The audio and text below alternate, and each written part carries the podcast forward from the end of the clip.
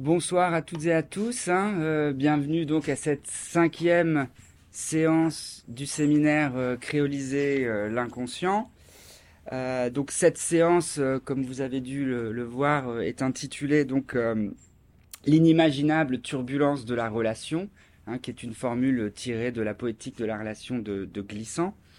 Et c'est donc une séance que j'aurai le plaisir d'animer ce soir avec euh, Boris Chaffel, qui est euh, psychanalyste et membre donc actif du collectif euh, de Pantin, que vous voyez là et vous verrez un peu plus tout à l'heure. Alors, alors, durant cette séance, hein, qui sera cette fois-ci donc entièrement consacrée à l'œuvre de Glissant, nous nous efforcerons donc avec Boris Chaffel de revenir sur la notion de gouffre de l'esclavage, euh, notion que j'ai déjà évoquée un certain nombre de fois euh, dans ce séminaire et qui constitue euh, la figure de proue, pourrait-on dire, hein, si vous vous en souvenez, de la poétique de la relation. car c'est bien à partir de l'horreur de ce gouffre, de son inimaginable turbulence, que Glissant entend mettre en place une matrice poétique c'est-à-dire hein, une poétique qui puisse faire de ce gouffre plus qu'un trou où viendrait se perdre toute possibilité de révolte authentique pour le peuple afrodescendant et notamment ici pour le peuple martiniquais, mais euh, au contraire, donc ce gouffre, euh, qu'il puisse devenir cette euh, matrice poétique, comme l'appelle aussi donc Loïc Séry, euh, dans un cours qu'il a donné à l'Institut du Tout Monde le 10 euh, mai 2022, jour de la mémoire euh, des esclavages, et donc cette matrice qui pourrait devenir une occasion sans précédent de nouer ensemble et autrement les notions de mémoire, d'histoire et d'identité. Alors, je vais peut-être maintenant partager avec vous le PowerPoint qui est ici. Euh, voilà. Euh.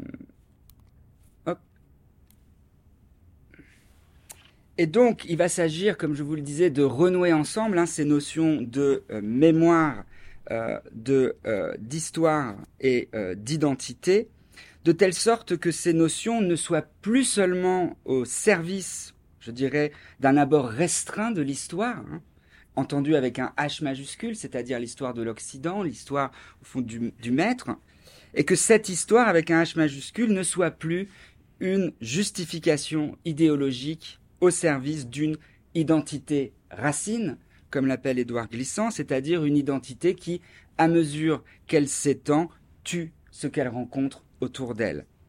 Mais donc au contraire, l'idée ce serait de pouvoir faire de la notion euh, de mémoire euh, que cette notion puisse s'articuler à ce que Glissant a appelé la trace, et non simplement des faits historiques, et que donc cette mémoire qui s'articulerait sur une trace s'ouvre sur euh, une histoire qui ne serait plus une histoire linéaire, mais une histoire sous la forme d'une digenèse, c'est-à-dire d'une jeunesse à multiples rhizomes ou racines, ou racidelles, euh, et puis enfin que la notion d'identité s'ouvre ou se branche sur la notion donc d'identité relation ou d'identité rhizome, c'est-à-dire d'une identité en devenir et capable d'aller vers l'autre.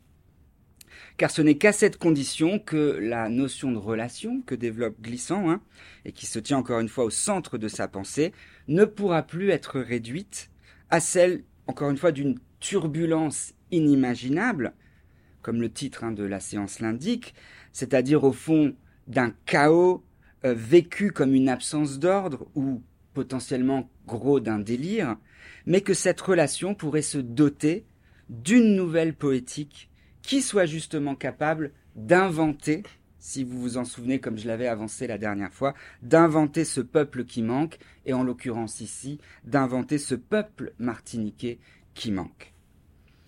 Or, euh, comme vous allez le voir, euh, pour bien comprendre la difficulté euh, psychologique et théorique que pose l'instauration d'une telle matrice poétique, il va nous falloir la distinguer, cette matrice, tout d'abord de la notion, comme je le suggérais, de délire.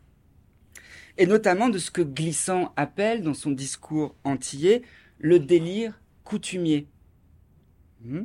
Délire qu'il distingue, glissant, du délire dit pathologique, c'est-à-dire du délire au sens psychiatrique classique du terme. Car le délire coutumier, si vous en souvenez, j'ai évoqué cette notion euh, il y a deux séances, à la différence des délires dits pathologiques, est une forme de délire qui n'engage jamais seulement qu'une seule personne, mais qui représente bien plutôt, comme le dit Glittan, la tentation de tous puisque cette situation coloniale, hein, je vous renvoie encore une fois ici à la troisième séance du séminaire, eh bien cette situation coloniale pour Glissant se définit d'abord par le fait que les structures symboliques qui sont censées médiatiser le rapport de ces populations à leur entour, eh que ces structures eh ne médiatisent pas correctement euh, le rapport de ces populations à leur entour, pour autant que ces structures sont d'abord et avant tout hein, au service du colon. Et que c'est à partir de cette situation de non-médiation ou de médiation perverse, hein, je crois que tu l'évoqueras sous le titre, la, qualification que lui a donnée Omi Baba, eh bien cette médiation perverse euh, qui, médiatise le, rapport alentour des, des, populations euh, euh, colonisées, eh bien fait qu'elles se retrouvent dans un état que Glissant appelle de morbidité générale. Hein. État de morbidité dont le délire coutumier n'est qu'un symptôme collectif. Ah oui, merci. Merci beaucoup. Ok. et donc, cette notion de délire, coutumier hein, s'oppose à la notion de délire particulier en tant que elle, euh, elle, convoque l'entièreté de la population en tant que cette population est prise en étau ou en otage d'une structure symbolique qui ne fait pas son travail quelque part. Hein. Euh, et donc, ce qu'il s'agit toujours de penser pour Glissant, c'est de, de, penser la spécificité historique et politique de la situation euh, du peuple martiniquais pour qualifier correctement cette notion de délire coutumier et l'opposer donc à cette notion de euh, délire euh, pathologique classique qui lui répond non pas à une situation politique globale, mais à un effondrement intérieur singulier. Hein. Donc pour ne pas dépolitiser cette notion, il faut encore une fois bien la réancrer dans le contexte spécifique de la Martinique. Alors, partant de cette distinction entre délire dit pathologique et délire coutumier, il s'agira ce soir dans cette séance de comprendre, et c'est ce que d'ailleurs nous proposera euh, Boris dans un premier temps, eh bien, de quelle manière ces deux formes de délire s'articulent au gouffre de l'esclavage. Et plus encore, euh, comment ces délires euh, s'efforcent bien souvent de recouvrir ce gouffre comme s'il n'existait pas là où justement Glissant, lui, voudrait s'en saisir pour mettre en place une matrice poétique capable de nous permettre de penser autrement ce gouffre, de le renverser. Hein. et c'est-à-dire aussi d'en faire une occasion de penser la coexistence des cultures sous la forme de cette fameuse digenèse. Euh, euh, toujours déjà cette digenèse nouée à une multiplicité ouverte de traces, hein, ce qui la connecte encore une fois à la notion de rhizome que j'ai définie la dernière fois. Et c'est donc ensuite, dans un deuxième temps pour ma part, ce nouveau nouage poétique, cette digenèse arrachée au gouffre, que je m'efforcerai d'explorer en vous proposant cette fois de plonger dans l'œuvre romanesque de Glissant, et notamment dans son œuvre La case du commandeur.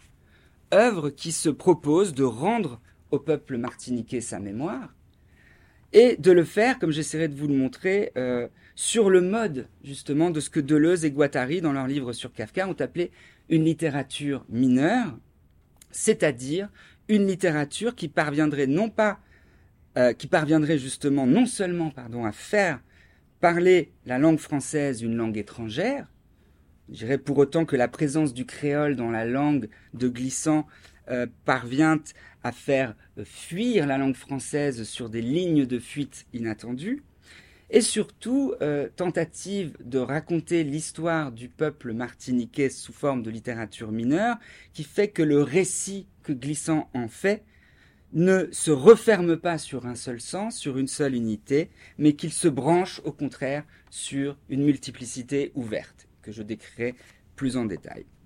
Et j'en profite ici très rapidement pour vous dire que euh, euh, dans un mois et demi, hein, je vous proposerai une lecture approfondie du texte de Deleuze et Guattari sur Kafka et la littérature mineure en compagnie de euh, Fabrice Bourlaise. et ce sera la troisième séance du séminaire sur la schizoanalyse.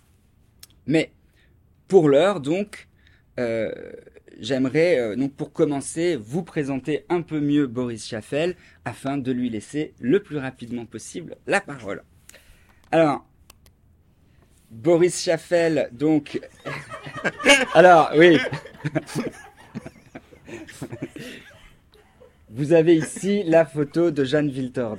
Donc, euh, ça n'est pas. Wiltor, qui n'est pas Boris Chaffel. mais, vous verrez pourquoi la photo euh, euh, est présente euh, sur, ce, slide de PowerPoint. Donc Boris Chaffel est psychanalyste, hein, comme je le disais.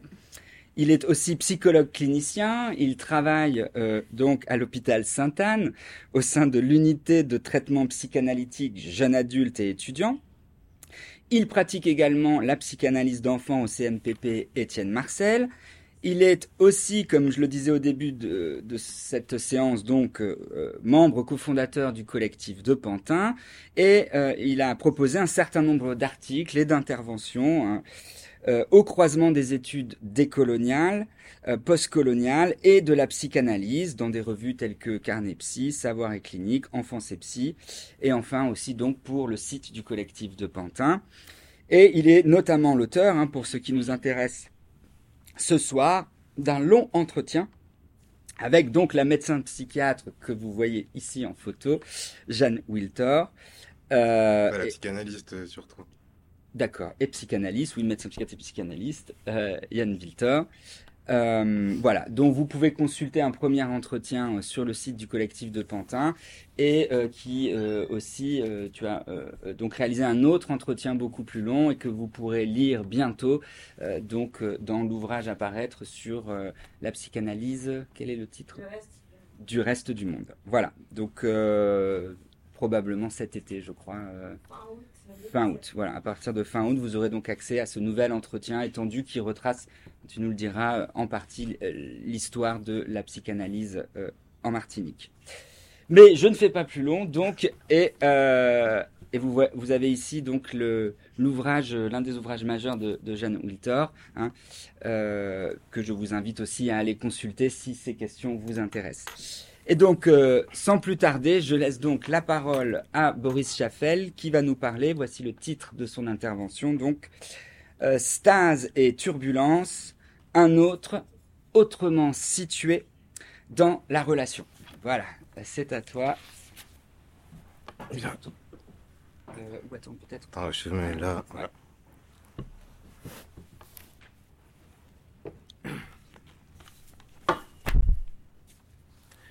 Bien, ben, merci beaucoup Fred de, cette invitation et de cette occasion de, croiser euh, les enjeux de ma lecture de Glissant qui remonte à, loin euh, avec, euh, avec l'exercice analytique.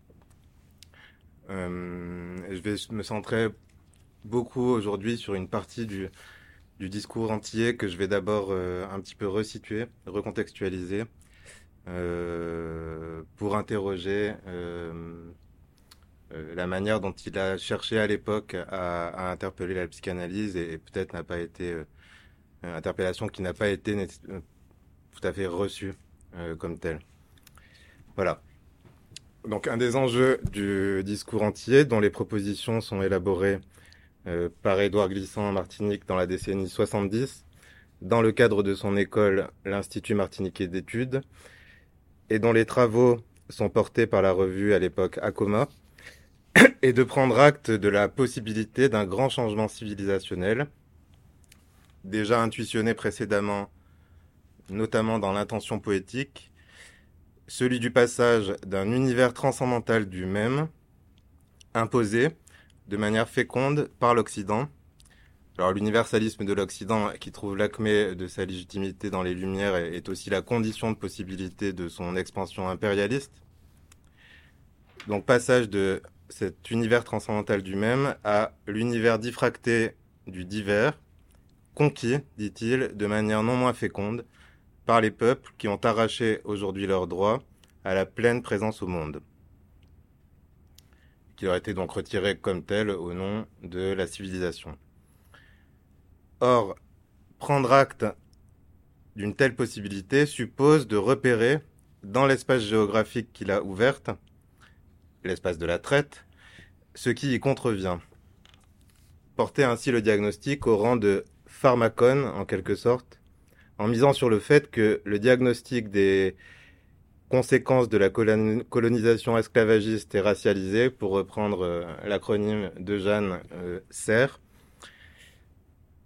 aux Antilles, dans la situation contemporaine du discours antillais, euh, la mise en évidence de ces points de stase. Et envisager que la mise en, évidence de ces points de stase n'exclut pas que le repérage de l'univers diffracté du divers puisse être reçu par ceux qu'il concerne au premier chef, sans les assigner au ressassement du pire.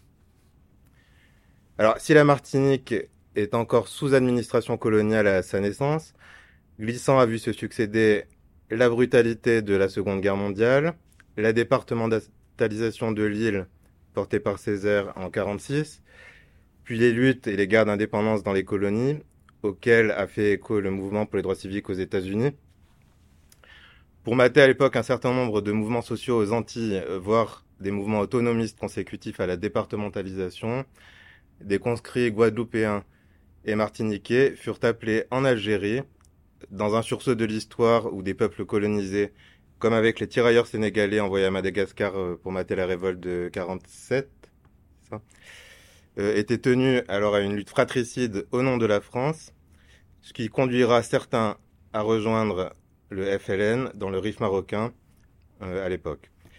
L'Algérie, notamment par l'intermédiaire de Fanon, et la révolution cubaine ont été les grandes références des luttes politiques antillaises et guyanaises dans les deux décennies précédant la rédaction du discours antillais.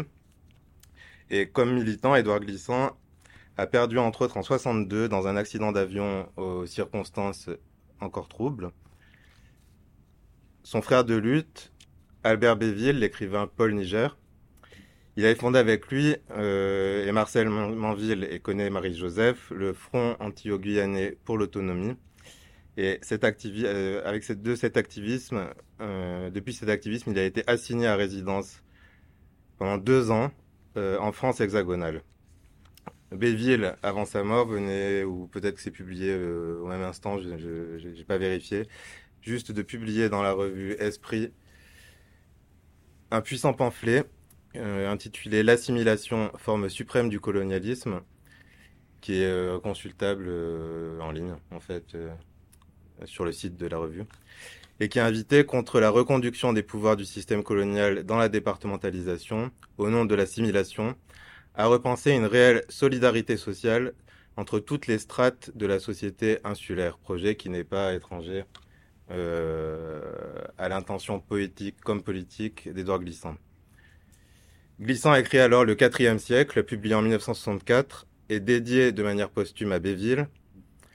Le siècle de la prise de conscience, dit-il, comme une reconquête du temps qui fonde la saga qui mènera à la case du commandeur que Fred, tu vas présenter tout à l'heure.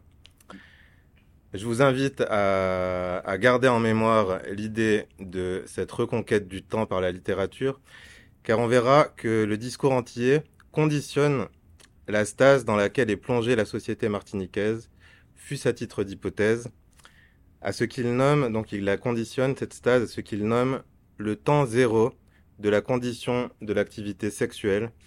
J'y reviendrai.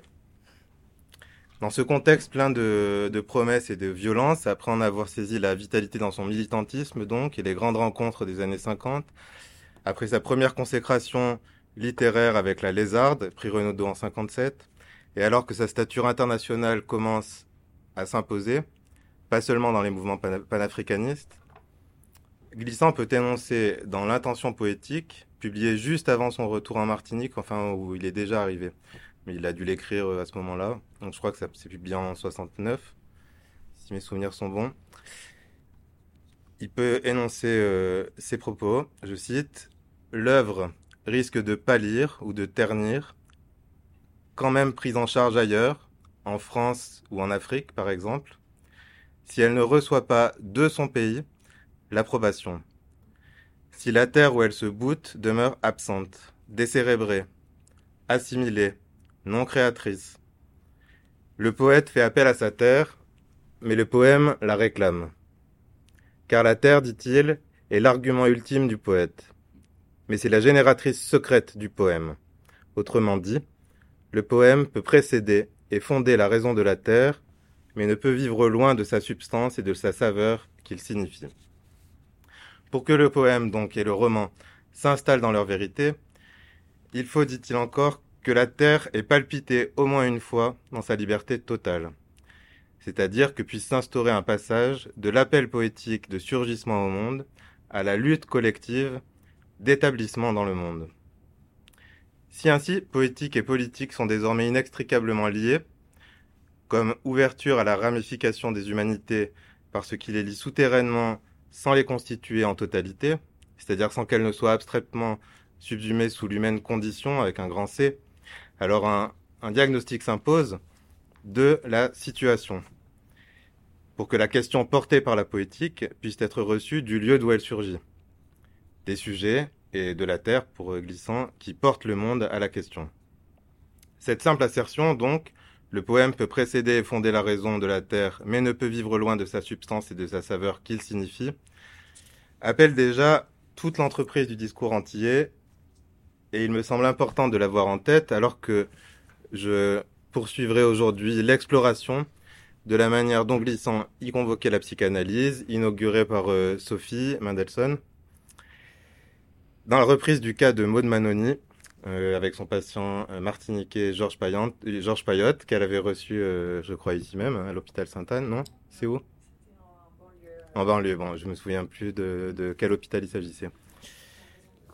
À propos duquel Glissant mettait en évidence la cécité de l'analyste face à la situation coloniale qui précipita l'entrée dans son délire. Ah, je vais pas redéplier le cas, mais quand même, je vous dis que je vous rappelle euh, il énonçait Je suis tombé malade, donc en 1957, par le problème algérien.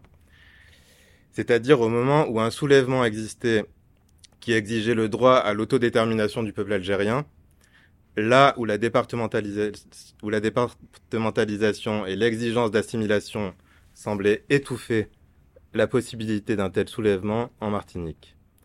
Manoni, qui était alors attelé à faire valoir les ravages potentiels de l'institution asilaire, se contentait de l'accueillir depuis l'enveloppe formelle du délire, c'est-à-dire dans les coordonnées théoriques dérivées du séminaire de Lacan de l'époque, en y cherchant les indices de la forclusion du nom du père. Elle reconduisait ainsi, à son insu, ce qui précipita l'issue paranoïaque du transfert, celle d'un sujet transparent au regard de l'autre, qui le ravalait autrement, aux traces de l'assignation héritée du régime coloriste esclavagiste. Car si Glissant interpellait les psychanalystes, qui ne commenceront un réel dialogue avec lui par l'intermédiaire de Jeanne Wiltor, qu'à la fin des années 80, c'est qu'une autre approche de l'inconscient lui semblait nécessiter par la situation de cette communauté issue de la serre. On sait que Gatari, donc, ou Guattari, je ne sais, sais jamais, sera le premier interlocuteur susceptible d'accueillir cet inconscient autrement situé. Je vous propose encore deux éléments contextuels quand même avant d'en venir au cœur de mon propos, en vous signalant d'abord que l'Institut martiniquais d'études est créé la même année que les violentes exactions policières survenues lors des émeutes de mai 1967 en Guadeloupe, comme un écho du massacre du 17 octobre 61 à Paris, avec la répression sanglante d'une grève des ouvriers du bâtiment qui réclamait une augmentation salariale de seulement 2,5%, par des tirs à balles réelles. Le bilan, non définitif, recense aujourd'hui au moins 87 victimes. Moins d'une dizaine ont été reconnues par l'État à l'époque et au moins jusque dans le milieu des années 80 l'établissement des faits ayant été rendu impossible avant longtemps, puisque les documents resteront classés de secret défense jusqu'en 2017.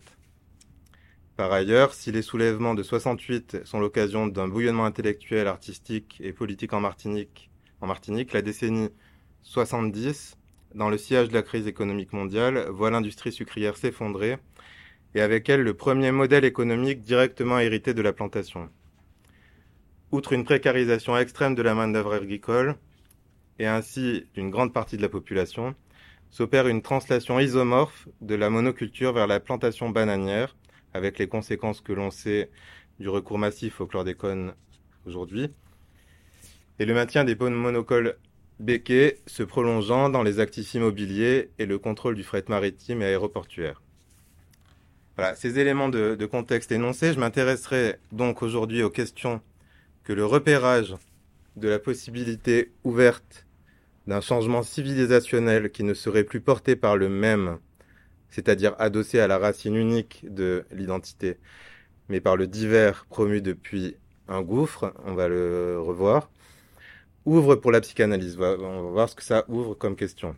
Pour cela, je me pencherai plus spécialement sur l'altérité divisée que convoquerait une société composite, telle que diagnostiquée dans le discours entier, c'est-à-dire, selon Glissant, ayant possiblement émergé comme conquête, comme subversion, dans l'immanence de l'arrachement inaugural depuis la rature qu'a supposé la matrice de la cale négrière. S'il y a une constance dans le travail de Glissant, c'est le soin qu'il prend à déployer les perspectives de cette conquête du divers à mesure qu'il s'élabore l'utopie concrète du tout-monde, que tu as déjà beaucoup présenté. Donc utopie qu'il présente contre l'universel abstrait, contre ce qui, dans l'espace colonial et postcolonial, abolit par la défiguration les expériences de résistance aux différentes formes historiques des potentats coloniaux. Utopie concrète est ici à entendre au sens que prend politiquement l'intention poétique comme performatif, ou pour le dire autrement, au sens de l'imaginaire poétique qui signifie le monde dans sa prolifération, dans l'immanence de son apparition, portant chaque geste à sa dimension épique, mais sans qu'il soit besoin de, l'inscrire dans le surplomb, dans le surplomb qu'ordonnerait euh, le là d'une communauté nationale. D'ailleurs, il est très très euh, admiratif euh, du poème, de la poésie épique du monde arabe anté-islamique, qui est une manière de singulariser dans le poème les victoires guerrières des tribus nomades et berbères. Touareg, pardon. Pour dire un peu schématiquement cette altérité divisée, telle qu'elle se laisse lire dans, le discours entier, je, soulignais ce point euh, quand même sur euh, le poème épique euh, euh anti-islamique, euh, parce que précisément il s'agit d'une poésie qui surgit hors l'État, dans un lieu où l'État n'a pas encore existé comme tel. Voilà. Donc avant l'unification par les villes et par l'islam des, des, des, premières grandes villes dans la péninsule arabique. Pour dire un peu schématiquement donc cette altérité divisée telle qu'elle se laisse lire dans le discours entier, on peut avancer que la société martiniquaise est alors en proie à une altérité de surplomb qui incarcère le sujet dans un regard totalisant hérité de la plantation et qui en quelque sorte répond du gouffre par l'assignation identitaire à la couleur de peau. Cette assignation fonctionne comme un fixateur au sens photographique, éternisant la rature de l'origine à même la peau, et suspend le temps dans un état de stase qui éternise le gouffre. En proposant de situer cet état de stase, qu'il indexe à la jouissance qui le supporte, et que Fanon repérait comme cette sensation de mort atmosphérique du colonisé, Glissant va s'efforcer de démontrer que, dans la stase même, cette altérité regard se voit d'un même mouvement divisé par ce qu'on pourrait nommer, euh, ou que je propose de nommer, la tessiture du sensible, et qu'il va subsumer sous le nom qui opère un déplacement d'avec la tradition occidentale de paysage. Le paysage dessine pour lui le motif du discontinu et introduit le chaos, le tremblement des choses dans la perception du monde, si le sujet consent à l'accueillir comme un personnage. Il en fait la dimension changeante et je le cite, la dimension changeante et perdurable de tout changement et de tout échange. Ça, c'est dans l'introduction à une poétique du divers. Là où, comme décor, le paysage occidental dessinait l'enveloppe passive, dit-il, du tout-puissant récit national. En France, et pour la situation antillaise, le décor est porté par l'idéologie assimilationniste, reconduite au moment de la départementalisation. L'exigence d'assimilation, c'est pour ça aussi que je mentionnais le, pamphlet de Paul Niger, Albert Béville, en, introduction quand même, pour qu'on rentre très concrètement dans ce à quoi, dans ce dont il était question à, l'époque, en 62. Euh, donc en France, euh, l'exigence euh, d'assimilation redoublant une forme de rature en négligeant précisément de situer la communauté dans la, conjoncture postcoloniale, au point que Glissant puisse désigner la, situation antillaise postcoloniale dans le discours antillais comme la seule colonisation extrême ou réussie, point d'interrogation, de l'histoire moderne. Ça c'est à la page 627 du discours entier. Face, on va le voir, au motif de la crainte de la contamination, hérité de l'assignation par la couleur de peau au statut de bien meuble ou de bien immeuble dans la serre, qui indexe constamment le sujet racialisé à la honte de la macule fixée par l'épiderme, et je reviendrai plus loin sur ce qui a pu donner consistance à cette honte. Glissant propose une contamination consentie, en quelque sorte, proliférante et dégagée du partage coloriste, qui diffracte le visage de la mère elle-même, sans la défigurer. Il constitue ainsi poétiquement l'autre maternelle, si centrale dans la matrifocalité héritée du système esclavagiste, et soit dit en passant, euh, il s'agit d'une matrifocalité euh, fort différente des systèmes de parenté matrifocaux des sociétés traditionnelles, c'est-à-dire il ne s'agit pas d'une matrifocalité atavique.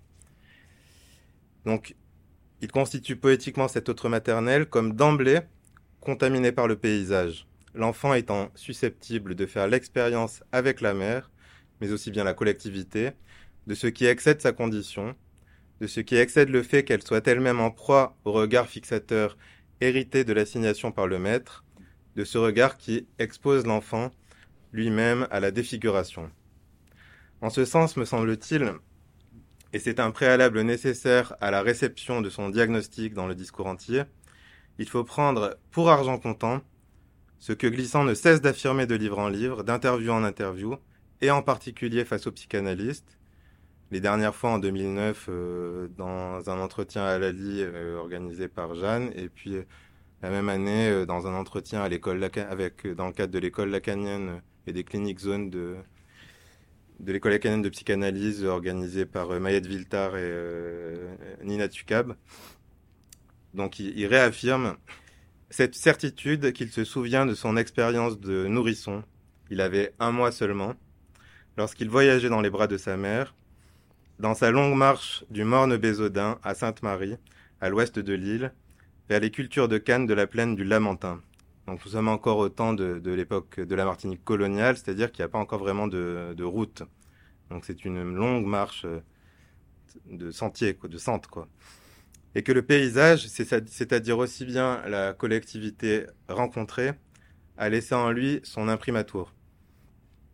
De la même manière que né avec une secousse de la montagne Pelée, le volcan euh, de Martinique, il peut affirmer avoir une relation à la vie des volcans. Il parle de, de cette expérience du voyage dans les bras de sa mère comme d'un arrachement, dans les entretiens de bâton rouge, mais d'un arrachement qui produit, aussitôt un branchement sur le paysage, où la mer se diffracte dans, la une visagéification du paysage, comme le tremblement du volcan implique son branchement sur le tremblement du monde. Dans la Coé du Lamentin, il affirme Si vous acceptez qu'ainsi un paysage ait pu marquer à ce point, je ne crois pas que vous diriez l'esprit ou l'inconscient, mais le corps les réflexes, l'organisme d'un quasi nouveau-né, ces successions de paysages m'ont plongé dans une connaissance primordiale qui ne demandait qu'à ressurgir. Je pourrais presque soutenir que ces paysages se sont présentés à moi, ou au moins se sont affirmés ou précisés au long des années, comme des symboles vivants, ou plus audacieusement comme des catégories de l'étang. L'en haut du morne, c'est la légende, c'est le mythe, les origines, c'est les sources, difficiles à pénétrer. La plaine, c'est le monde du travail, à l'évidence celui de l'exploitation, dont il est difficile de s'affranchir. Le delta, c'est l'autre, le grand autre, c'est l'ailleurs, l'ouverture, l'avenir, c'est le monde, où il est difficile de prétendre à entrer. Ces sortes de schémas ont de l'importance. Nous savons y déchiffrer par exemple l'histoire des Antillais. Débarqués dans les maisons à esclaves, puis répartis sur les habitations, ils trouvaient refuge dans les hauteurs, avant peut-être de se retourner vers le delta. Ainsi montaient-ils vers la source par un mouvement qui se donnait aux origines pour mieux désigner l'avenir. Ainsi, Édouard Glissant énonce-t-il d'emblée que la tessiture du sensible est motif d'interpellation.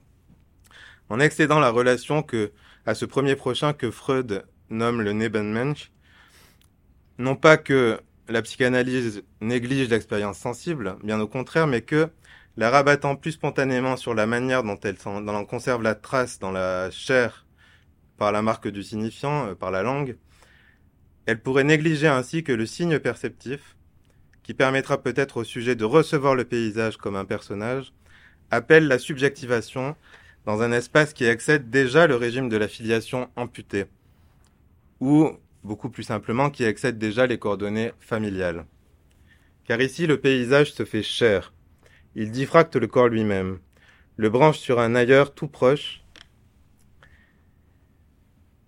qu'il accepte, euh, pardon, oui, le branche sur un ailleurs tout proche, qu'il accepte de la contrainte à laquelle l'héritage du régime de la plantation l'a fixé. Or, c'est là un geste euh, tout à fait stratégique de la part de Glissant. Quand la serre a sapé les coordonnées culturelles de la filiation des esclaves transbordés, Glissant institue son expérience perceptive de nourrisson, diffracté dans l'entour du paysage personnage, comme le motif même de ce qui appelle au composite, depuis ce qu'il nommera la trace, qui elle-même enveloppe toute une, toute une topographie du marronnage. C'est convoquer le sujet depuis le sensible dans les filiations rhizomiques qui rompent en même temps avec la logique de la filiation légitime, s'aborder dans l'esclavage, mais encore souillé dans l'attribution des patronymes ridicules par l'État civil au moment de l'abolition. C'est faire jouer d'emblée l'arrachement contre l'arrachement, le lieu contre lui-même, en accordant à l'épaisseur du sensible une puissance d'opacification qui ne fait pas barrage à l'interlocution du monde, mais au contraire apaise possiblement l'écrasement du sujet par un regard qui, historiquement, l'a massifié dans la clarté tranchante de l'assignation coloriste, soit l'objet de la jouissance du maître. D'où cette indication de méthode du discours antillais, énoncée dans l'une des introductions qui en comporte 18, euh, je sais plus. voilà. Si Glissant ne recule pas devant la, violence de ce qui surgit, le composite et l'opacification de l'évidence de cette violence viennent diffracter ce qui pourrait s'imposer comme fixation diagnostique. Donc je le cite, l'intention de ce travail fut d'accumuler à tous les niveaux, d'accumuler à tous les niveaux l'accumulation et la technique la plus appropriée de dévoilement d'une réalité qui elle-même s'éparpille, autre nom de la diffraction. Son déroulé s'apparente au ressassement de quelques obsessions qui enracinent, liées à des évidences qui voyagent. Le trajet intellectuel en est voué à un itinéraire géographique par quoi la pensée du discours explore son espace et s'y tresse. Ainsi, le discours entier ne s'offre pas d'un coup, mais le monde, dans son unité éclatée, ne requiert-il pas que chacun s'efforce vers l'opacité reconnue de, vers de l'autre? Voici un pan de notre opacité. Ça, c'est une proposition de méthode, quoi, du discours. L'unité éclatée, ainsi visée, suppose que s'échafaudent les strates du discours antillais dans l'accumulation, la multiplication des registres discursifs, poétiques, journalistiques, sous la forme d'entretien, d'entretien, euh, de, points d'élaboration théorique, à la manière d'un journal de bord, etc en rompant avec tout schème narratif, il use d'anachronisme, désigné comme autant de points de passage, de bifurcation, de précipitation qu'il nomme enracinement de la perception du monde, et tout ça pour inscrire le texte dans une temporalité qui cherche à saisir le tremblement des choses. Alors comme Frédéric vous l'a exposé lors de la deuxième séance euh, de ce séminaire, un des enjeux d'une telle accumulation est de saisir l'état de morbidité qui affecte alors la communauté antillaise et l'empêche d'accéder collectivement à une conscience politique et esthétique d'elle-même. Il s'agit alors notamment de saturer la sémiologie du morbide, pour que le dévoilement ne plonge pas le sujet dans la satisfaction de l'ivresse diagnostique, celle du soulagement temporaire que procure la nomination du mal qui ronge. C'est que cette reconquête du temps qui appelait le roman le quatrième siècle invite Glissant après coup au repérage d'un temps zéro qui soude la tentation du même à l'économie libidinale issue de la traite, et d'une manière qui fait valoir très abruptement une érotique mortifère qui installe le sujet martiniquais dans la stase d'une jouissance exclusive du plaisir, exclusive au sens de la séparation. Vous commencez peut-être à entrevoir que ce qui appelle l'inimaginable turbulence de la relation, dont Frédéric va déployer tout à l'heure la consistance dans l'œuvre littéraire, suppose, pour être reçu, le repérage de ce qui piège l'imaginaire dans un temps qui ne passe pas, dans le fantôme du maître, mais en tant que le fantôme indique la rémanence du gouffre, de l'inassimilable. Si un dialogue n'a pas vraiment eu lieu à l'époque avec des psychanalystes, c'est peut-être que ne pouvait être entendu, d'une part, cette reconquête du temps portée par l'intention poétique qui, depuis la tessiture du sensible, traque la trace de la résistance dans le marronnage, dans le conte, dans l'accueil spirituel fait aux invisibles dans les différents syncrétismes, pour le dire autrement, ce qui donne au paysage la tessiture du sensible comme puissance d'interlocution, donc son épaisseur temporelle, et d'autre part, ce qui vient faire obstacle à cette reconquête dans le gouffre, soit la hantise qui suspend et fige la temporalité dans la répétition. Ce qui peut-être fut inaudible au psychanalyste, pour le dire autrement, c'est que la conquête de l'inexistence de l'autre, en quoi peut consister une analyse, parce qu'elle doit prendre ici acte du gouffre, et ainsi, dans la situation, antillaise, de l'impossible inscription du sujet dans une culture atavique, enracinée dans une lignée, passe par l'accueil, passe donc par l'accueil du signe perceptif qui appelle à recomposer depuis la trace et sa traque ce qui façonne la relation au monde à l'instant où, comme psychanalyste, la, répétition est mise au compte du déficitaire, comme a pu le faire un Jean-Pierre Winter dans les années 80 en Martinique, et qu'il n'a pas manqué de reconduire en faux prophète des ravages de la filiation à venir dans les unions homosexuelles, on répète précisément le symptôme que l'exercice analytique vise à apaiser. On nourrit le fantôme de l'autre en ratant sa division. C'est faire du pharmacone glissantien que constitue le repérage du fantôme un poison aux mains d'un apprenti sorcier. Je m'appuierai ici pour faire apparaître ce fantôme sur la mise en évidence d'un point nodal serré dans le discours antillais et qui fonctionne, me semble-t-il, moins comme une vérité définitive que comme une variation de la fixation au régime de l'un, portée par ce Komi Baba a nommé euh, dans son introduction à la réédition de Ponor Masque Blanc euh, aux États-Unis en 86, l'altérité du soi inscrite dans le palimpseste pervers de l'identité coloniale palimpseste, qui est l'autre nom de la cécité du regard de l'autre, ou, je cite glissant, le comportement sexuel comme trace culturelle disparaît en tant que tradition, en tant que réflexe collectif ou atavisme, pour s'involuer dans ce qu'il va nommer jouissance dérobée, et se prolonger autrement dans cette étrange manifestation de la folie ordinaire dans une situation post-coloniale qui est le délire verbal coutumier que tu mentionnais en introduction. Alors il est difficilement envisageable de se passer conceptuellement de ce palimpseste pervers de l'identité coloniale qui fixe l'homme noir à l'étalon au sens du fermage pour recevoir le propos diagnostique de Glissant sur la sexualité antillaise à la fin des années 70. On ne peut, dit-il, réfléchir sur l'attitude, sexuelle générale des Martiniquais. Général est vraiment très important ici parce qu'il ne s'agit pas de, de convoquer euh, le sujet, euh, le sujet dans sa singularité. Ni même, donc, on ne peut réfléchir sur l'attitude sexuelle générale des Martiniquais, ni même déterminer s'il en a une de spécifique, si on ne se réfère pas à un point zéro, qui est bien celui de la vie sexuelle à la première époque de la formation du peuple martiniquais. Opération d'autant plus difficile, dit-il, que nombre de résistances se font aussitôt jour, nul ne pouvant accepter même la vague idée que son activité sexuelle puisse avoir un quelconque rapport, que ce soit avec l'existence d'un ancêtre esclave, qu'il ne reconnaît précisément pas comme esclave. Alors pourquoi précisément pas comme esclave euh, euh, Pourquoi précisément ne peut-il pas reconnaître l'ancêtre comme esclave dans, cette, euh, cette manière de serrer un temps zéro? Parce que comme ancêtre, s'il était besoin de le préciser, il a bien été raturé. L'ancêtre ne peut advenir comme tel qu'au point 1 c'est-à-dire quand a déjà pu se déployer l'espace de la ruse. Le rusé est le personnage central du conte martiniquais ou du marronnage.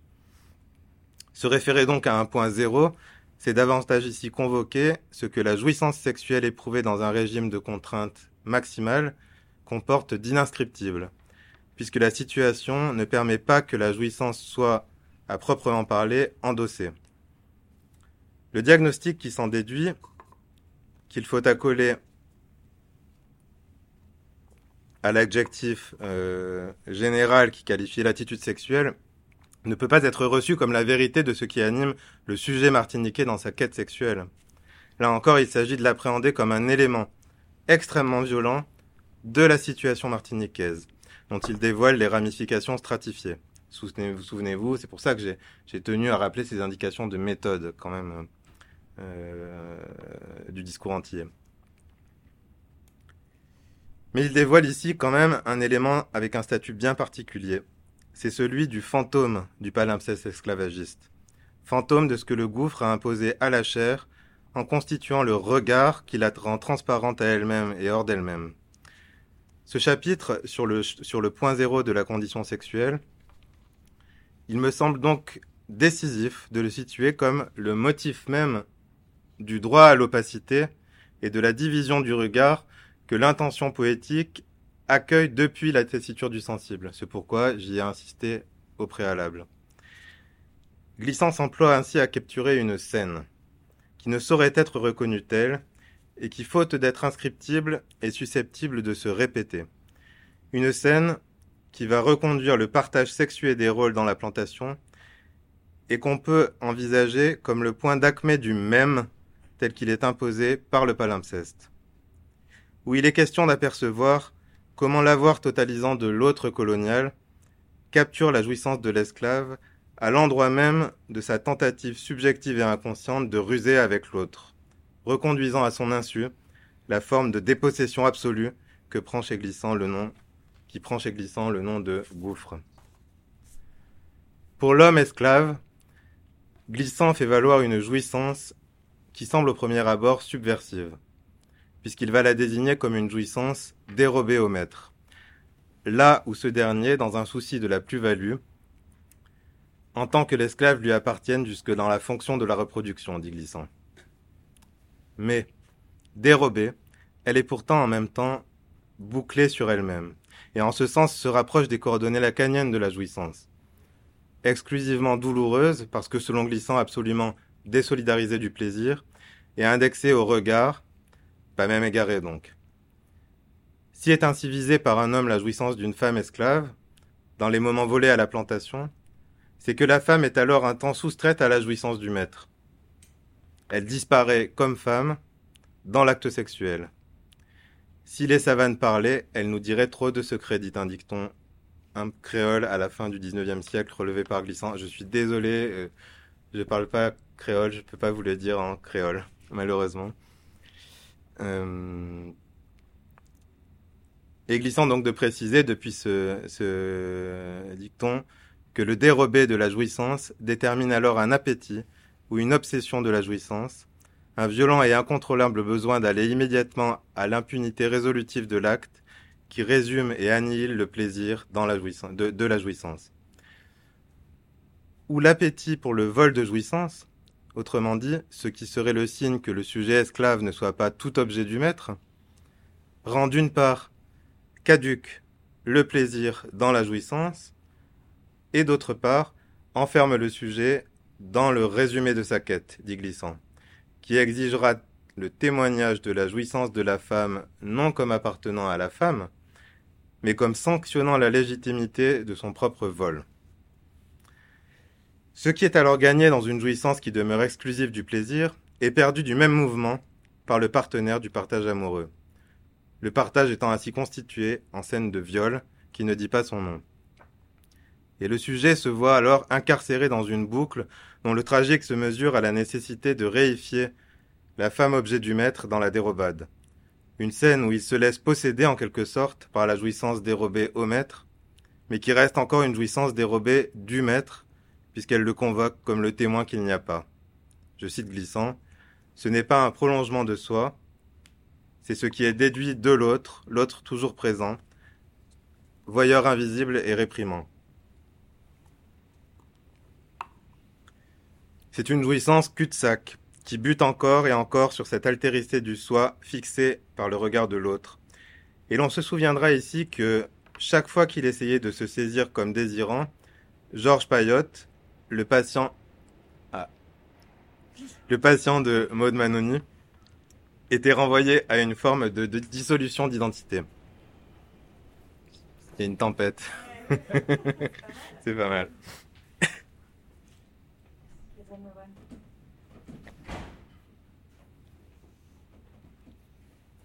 Donc on s'en souviendra qu'à chaque fois euh, qu'il essayait de se saisir comme désirant, Georges Payotte, le patient de Manoni, était renvoyé à une forme de dissolution d'identité.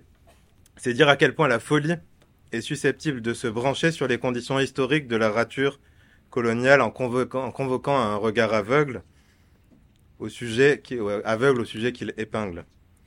Il s'agit donc pour Glissant d'exposer la manière dont le zéro de la rature prolifère prolifère encore pulsionnellement, à la manière d'un fantôme de la jouissance provoqué par la situation. Pour ramasser dans l'un du palimpseste, du palimpseste colonial, là où l'on pouvait initialement être porté à croire que le dérobé de la jouissance opacifiait le regard du maître, donc se ramasser dans l'un. Mais il va plus loin. C'est vraiment une grosse tempête. Parle plus fort. Mais il va plus loin.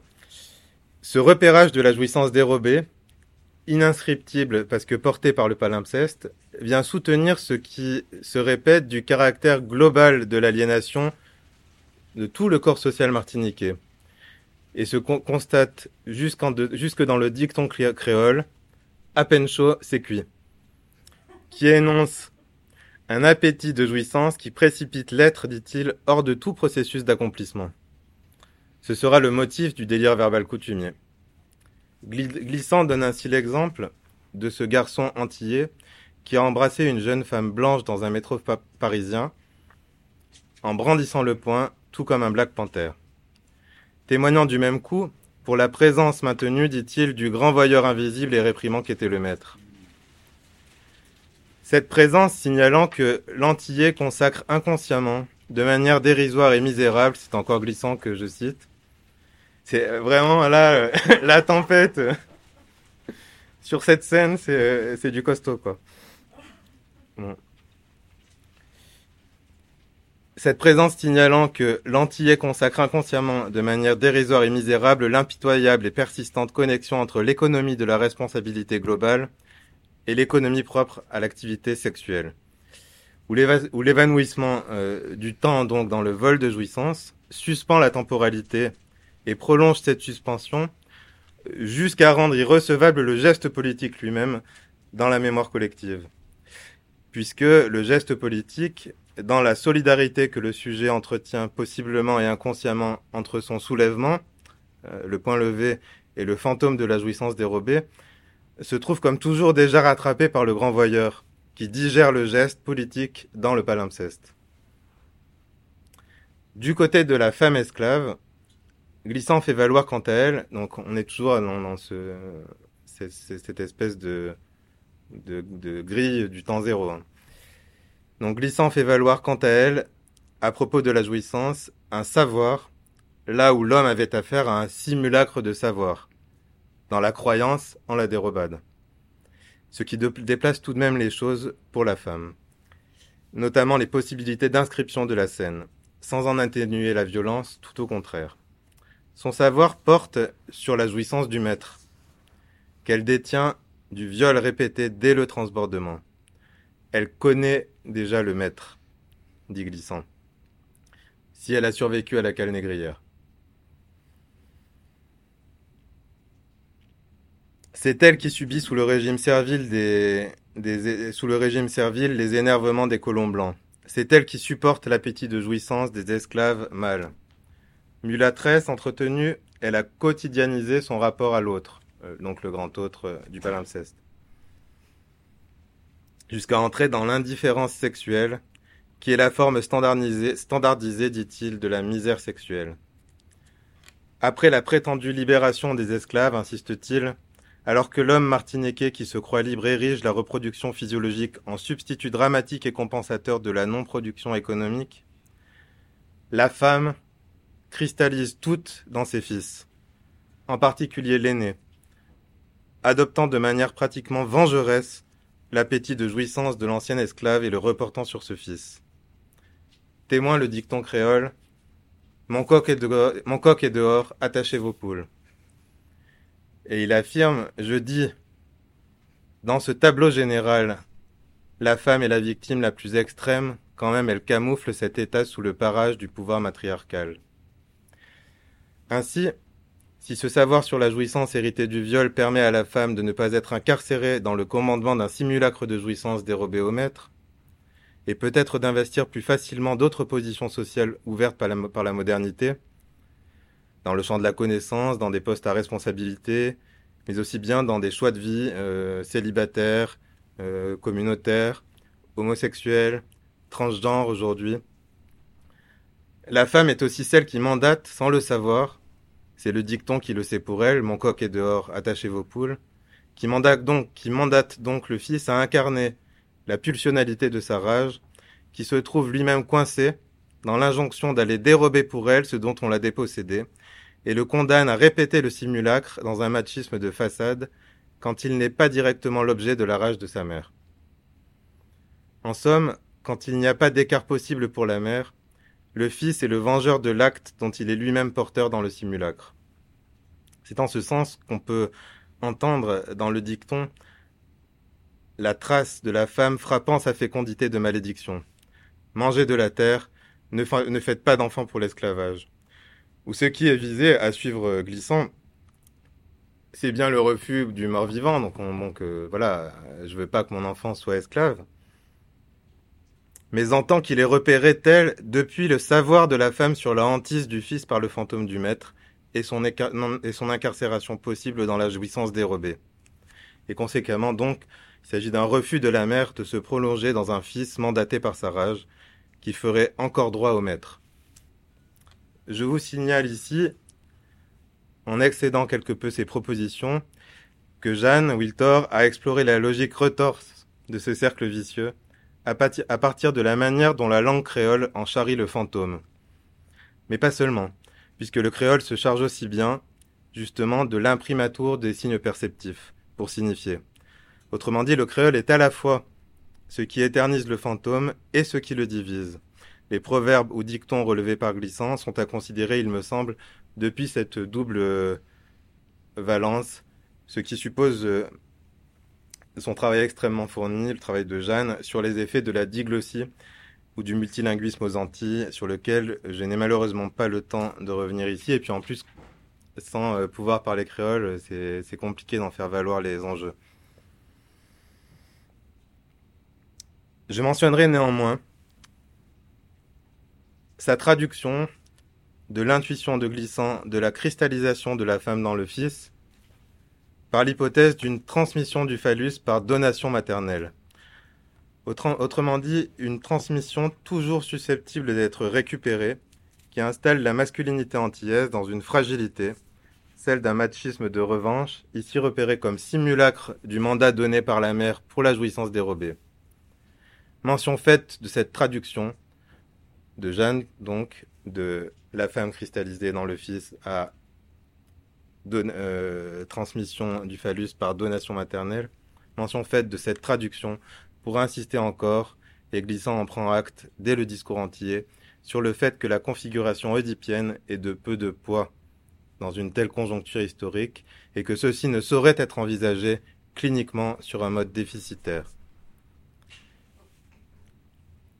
Une des ultimes conséquences relevées par Glissant de la rémanence de ce fantôme de la jouissance dérobée, qui est aussi bien le fantôme du maître, convoqué comme pur regard, c'est, remarque-t-il, que l'érotisme s'en voit expulsé de la vie sexuelle et remplacé par des pratiques plus passives comme le, recours, aux formules magiques, aux situations substitutives, le dorlis, aux expédients irrationnels, le pont, je vais vous dire ce dont il est question, et aux recettes miracles. Donc je dis même ce dont il est question avec le dorlis et le pont.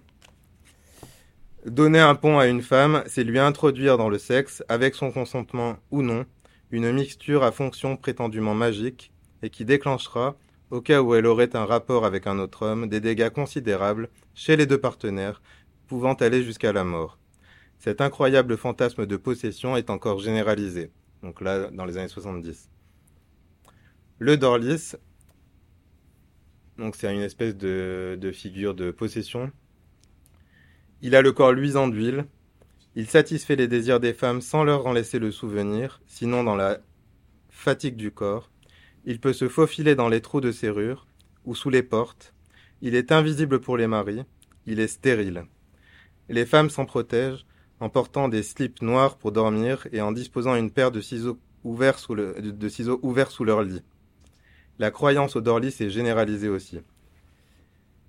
On ne connaît pas de cas de Dorlis homosexuel. Donc ça, c'est à réentendre cette précision-là dans, euh, dans ce que euh, Glissant souligne de la misère sexuelle qui est la condition euh, qui, est, qui, est, la condition de la rémanence de la scène de viol qu'il a convoquée. Néanmoins, cette expulsion de, de l'érotisme hors du champ du visible, donc qui convoque l'invisible. Euh, je me dois ici d'ajouter euh, qu'expulser ainsi l'érotisme hors du champ du visible en convoquant les visibles, c'est déjà une manière de, résistance, une manière de déposséder le fantôme du maître de sa puissance en invoquant sur la scène ce qui n'a cessé de hanter le maître lui-même. Le risque d'être contaminé par la puissance sorcellaire de l'esclave. Je vous propose en ce sens un excursus susceptible de nous éclairer en retour depuis la folie de la situation esclavagiste sur ce qui, chez le maître, vient soutenir la reconduction de ce point zéro de la condition générale de la sexualité antillaise, ici dévoilée, en produisant une contre-figure du, fantôme de la jouissance dérobée. Je m'appuierai sur le livre de Caroline Houdin-Bastide, L'effroi et la terreur, Esclavage, poison et sorcellerie aux Antilles, qui fut central dans les, élaborations de Jeanne sur l'exploration de la honte dans l'exercice analytique avec des sujets entiers. Dans son livre récent, donc, euh, celui que tu mentionnais, euh, Mais qu'est-ce que c'est donc un noir Essai psychanalytique sur les conséquences de la colonisation aux Antilles, Jeanne fait état d'une incongruité dans le Code noir qui fut instauré pour réguler l'administration des esclaves qui jusque-là étaient absolument soumis aux caprices du maître. Si le Code noir donc défend au maître de, je cite, donner la torture aux esclaves, ni de leur faire aucune mutilation de membres, il leur reconnaît néanmoins le droit, lorsqu'ils croiront que leurs esclaves l'auront mérité, de les faire enchaîner et de les faire battre de verges et de cordes. L'incidence de se croire objecte ainsi en même temps à l'établissement des faits.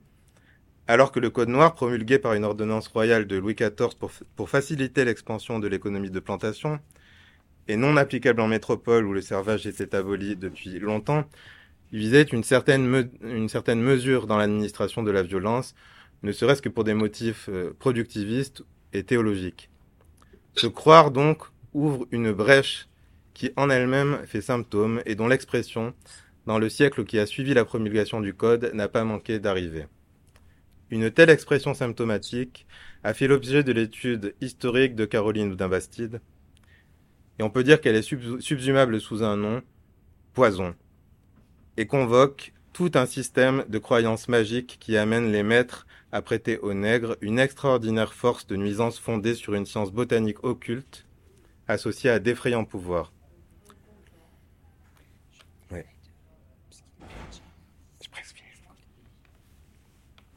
Donc, euh, dont l'effroi alimentera un régime de, de, de juridiction spéciale susceptible de soutenir les exactions les plus cruelles contre les esclaves.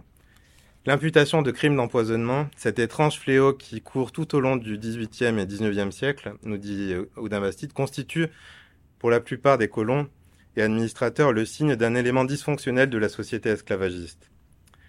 Soit qu'il marque pour les abolitionnistes le caractère, euh, le caractère dysfonctionnel du système lui-même, dont il prouve en quelque sorte la normalité, soit qu'il constitue pour d'autres la marque de la résistance collective ou individuelle des esclaves.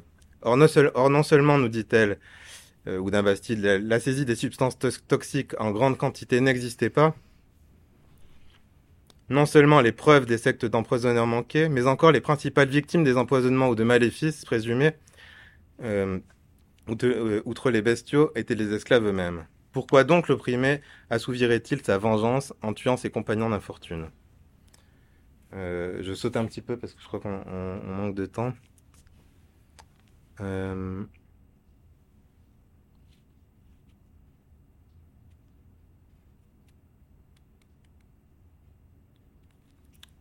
donc je viens au, noyau quand même. Si tout concourt, euh, donc donc donc l'affaire c'est de montrer que euh, il y a une accumulation de il y a, une accumulation d'imputations juridiques de crimes d'empoisonnement et, l'enjeu, c'est de capter pourquoi, euh, alors qu'il s'agit pour, la plupart du temps d'esclaves qui meurent euh, ou de bétail, sans doute euh, pour des faits d'épizootie ou d'épidémie. Il s'agit de comprendre, de, comprendre pourquoi ça se multiplie.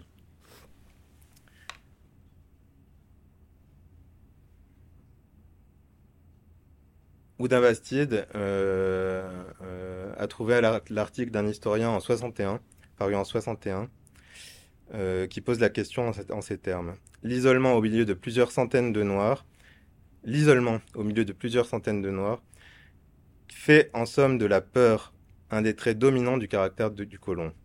Comment dès lors chaque événement ne serait-il pas déformé, plié et façonné de telle sorte qu'il vérifie les pires, les pires craintes. Cette hantise du poison, c'est bien le symptôme le plus indiscutable de la grande peur du planteur. Et en effet, là où les promoteurs euh, de, de l'apartheid, par exemple en Afrique du Sud, tenteront de se prémunir de cette grande peur de la souillure du sang par la contamination sexuelle, ce qui est ce qu'on appelle la miscégénation, qu'implique la hiérarchisation raciale, Galton, parmi d'autres, est passé par là euh, à ce moment-là, en promouvant l'espace de ségrégation géographique de l'apartheid comme solution à la préservation de la race et soutenant ainsi l'idéologie du pouvoir en place, la promiscuité raciale est rendue à l'inverse, et ça c'est vraiment, vraiment, vraiment central.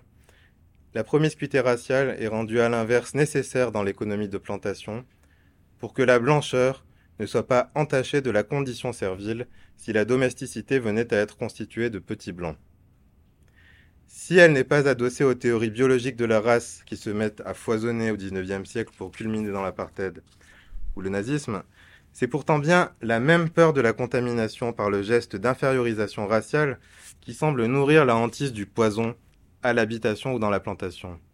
Là où dans l'apartheid, l'étonnement de l'idéologue surgissait face aux blancs qui manifestaient une indifférence à la race, au point de reconnaître en son interlocuteur une nostalgie de la blancheur qu'il n'y avait pas. L'habitation dans le système plantationnaire exige, elle, la promiscuité servile et donc raciale pour que soit maintenu sous le regard le signe de la supériorité de la rage blanche sur la race noire. Où le noir se voit ainsi constitué en témoin continué de la macule pour que ce soutienne le système du partage racial. Qu'il s'accepte un instant du regard, donc du regard du maître, et l'édifice s'écroule possiblement pour le blanc. Vous intuitionnez peut-être sous quelle épaisseur se dessine alors ce point zéro de la condition de la sexualité antillaise désormais? Le regard que glissant, repéré convoqué dans la jouissance dérobée par l'esclave mâle, le maître lui-même ne peut s'y soustraire. Puisque dans cet espace de promiscuité servile, mais aussi bien sexuelle, qu'il cesse un instant de regarder le noir qui ne peut être vu autrement que noir, dans ces conditions, et le partage racial est menacé d'imploser. La peur semble moins alors se, nourrir du poids numéraire des esclaves par rapport au maître, d'un rapport de force qui pourrait tourner à leur désavantage, que de cette nécessité de la promiscuité pour que se maintienne le partage racial qui conditionne l'appareil de production sucrière. Et le poison vient ainsi nommer ce qui paradoxalement soutient le régime dominical à tel point que certains colons en perdent la raison. Ainsi, De Salles rapporte-t-il en 38 que Madame de Montetti, ça vaut le coup d'avoir des micro-exemples de temps en temps, quoi, dont la tête est toujours malade et tourmentée d'idées bizarres, a longtemps été occupée de poison. Tout suivant elle étant poison. Ou encore Schellcher, euh, qui cite, qui relate que le président de la cour prévotale, François-Claude de Davout, surnommé Coupe-tête, finit par perdre la raison et mourut en voyant du poison partout. Lorsqu'il parlait alors des esclaves, il ne les désignait plus que sous les noms de travailleurs. Ces cas où le délire s'empare de l'obsession de l'empoisonnement et dit l'absurdité du système sont rares, précise Bastide, ou d'un Bastide. Mais c'est que pour se prémunir de la folie et soutenir l'argument de la promiscuité servile, le maître a trouvé sa solution. Il sème la terreur dans la masse servile, tant par une justice dominicale cruelle que par des supplices publics ordonnés notamment lorsque, euh, par des tribunaux d'exception à la procédure particulièrement expéditive. Une sorte d'étagement implacable se fait ainsi jour du côté du maître. Le croire, inscrit dans le code noir, vient rompre la distinction qu'il était censé réguler entre violence privée, violence stimulation, le fouet administré à la bête de somme, et violence légale, violence châtiment, au point que la grande peur du planteur se cherche un exutoire, un exutoire dans l'exhaustion de la jouissance par le fouet. Jeanne rapporte euh, des témoignages d'esclaves, euh, dont de Marie Prince notamment, qui peut dire Il m'a battu jusqu'à ce que je ne puisse plus tenir debout, que lui-même soit épuisé. Il le battait, s'arrêtait un moment, puis recommençait, et cela jusqu'à la nuit. Bien sûr, si donc des esclaves ou du bétail viennent, euh, pardon, jouissance de la frappe d'une poussée pulsionnelle qui s'éprouve jusqu'à ce que le sujet se trouve aboli et que seul l'arrête l'inanimé du corps, commande Jeanne. Bien sûr, si donc des esclaves ou du bétail viennent à mourir et que pèsent les accusations d'empoisonnement, de telles pratiques font régner l'épouvante sur la plantation. Les noirs pratiques, euh, les noirs ne sont pas exempts de la croyance au maléfice et à l'empoisonnement. Et toute une pratique de contre-sorcellerie se déploie pour combattre l'épouvante que suscite cette situation car la présence du poison sur une habitation peut, entraîner un désarroi amenant les esclaves pris dans une sorte de vertige à partir en, marronnage, à se pendre ou à se laisser mourir. Ainsi, sur fond d'un désaveu ou d'un déni des épizooties ou des causes de surmortalité humaine, la hantise du poison, qui permet d'extérioriser la peur du maître, inférieure en nombre, dans une crainte de la contamination sorcellaire, et on vient de voir qu'elle se nourrit aussi bien de l'épouvante des esclaves eux-mêmes à son égard. Ainsi donc, cette hantise est-elle nécessaire au soutènement de l'édifice idéologique qui exige la promiscuité servile pour que soit légitimé le partage racial? Le regard est le témoin continué de cette assignation qui exige du noir qu'il soit reconnu comme macule. Or, une telle exigence, indexée au suintement de la peur, ne peut inviter qu'à la surenchère par l'exhaustion de la jouissance dans le fouet, c'est-à-dire dans, un geste du maître qui abolit subjectivement et le maître et l'esclave, au point de ravaler le corps noir au rang de substance jouissante, en produisant un corps monstrueux. La honte de la macule trouve là son point d'ancrage paroxystique pour le noir. Le système plantationnaire convoque ainsi le maître à la production d'un autre corps proliférant de partout dans la plantation, celui de la puissance sorcellaire et menaçante, contre-figure du fantôme de la jouissance dérobée, tragiquement porté à l'existence dans le suintement de la chair infligée par le fouet. Cet autre corps, dans une, dans une perspective glissantienne, on pourrait l'indexer comme l'effort continué de la, de la perpétuation du gouffre dans l'économie de plantation et de sa rémanence dans le fantôme de la jouissance dérobée indexée dans l'autre regard. Mon propos aura donc consisté, en, prolongeant, la lecture du cas de Payotte par, euh, par Sophie, à cerner la manière dont Glissant convoque la psychanalyse ou certains concepts psychanalytiques dans le discours antillais. Le diagnostic de la situation antillaise qu'il propose alors, au tournant des années 80, en m'en saisissant un peu comme d'une interpellation manquée à l'époque par les psychanalystes. Vous vous souvenez peut-être que j'étais parti de la proposition de Glissant de prendre acte de la possibilité d'un grand changement civilisationnel, celui du passage d'un univers transcendantal du même, imposé de manière féconde par l'Occident, à l'univers diffracté du divers. J'ai choisi comme mode d'exposition de donner une certaine étoffe au divers pour descendre progressivement dans le gouffre et la sorte de pulsation fantomatique depuis laquelle il fige possiblement le sujet dans des zones de stase susceptibles de s'étendre au caractère global de l'aliénation du corps social martiniquais. Je suis ainsi allé du divers au même, ce qui, je l'espère, permettra à ceux qui le souhaitent de repérer l'ancrage pulsionnel de la partie du discours entier sur le délire verbal.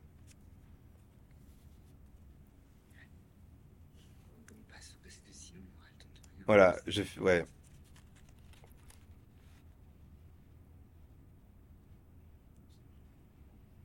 Là où le gouffre a donc marqué la filiation du sceau de l'illégitimité, on ne peut pas situer l'inconscient de la même façon. C'est quand même un peu l'enjeu de mon propos. Ce qui, pour revenir à, l'enjeu clinique, ce qui, se ce qui se conquiert possiblement dans une analyse, l'inexistence de l'autre susceptible d'apaiser les manifestations les plus entêtantes de la cruauté du sujet envers lui-même, notamment en y faisant l'expérience de ce qui fait symptôme dans la filiation, et qui est souvent le motif central d'interpellation sous la forme de commandement surmoïque, on pourrait lire ces interpellations, avec glissant, avec glissant, comme les points de vacillement de la légitimité dans l'affiliation, qui convoquent diverses formes de fantômes dans les composantes familiales des cultures ataviques.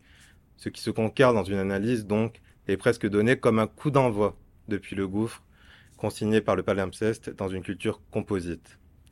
Ceci suppose d'être extrêmement attentif dans les cures, à la manière dont les sujets se sont saisis possiblement de l'entour, qui prend ici le nom de paysage, lorsque certains ont pu être exposés à des trous qui rendent, qui rendent uninscriptibles certains motifs ou certaines zones de l'affiliation, et de prendre ainsi acte que des sujets font l'expérience concrète et quasi originaire de la division de l'autre, depuis ce que j'ai appelé la tessiture du sensible et qui suppose cette ramification rhizomique et composite de la subjectivation, dans la conquête de la trace appelée par l'intention poétique de Glissant.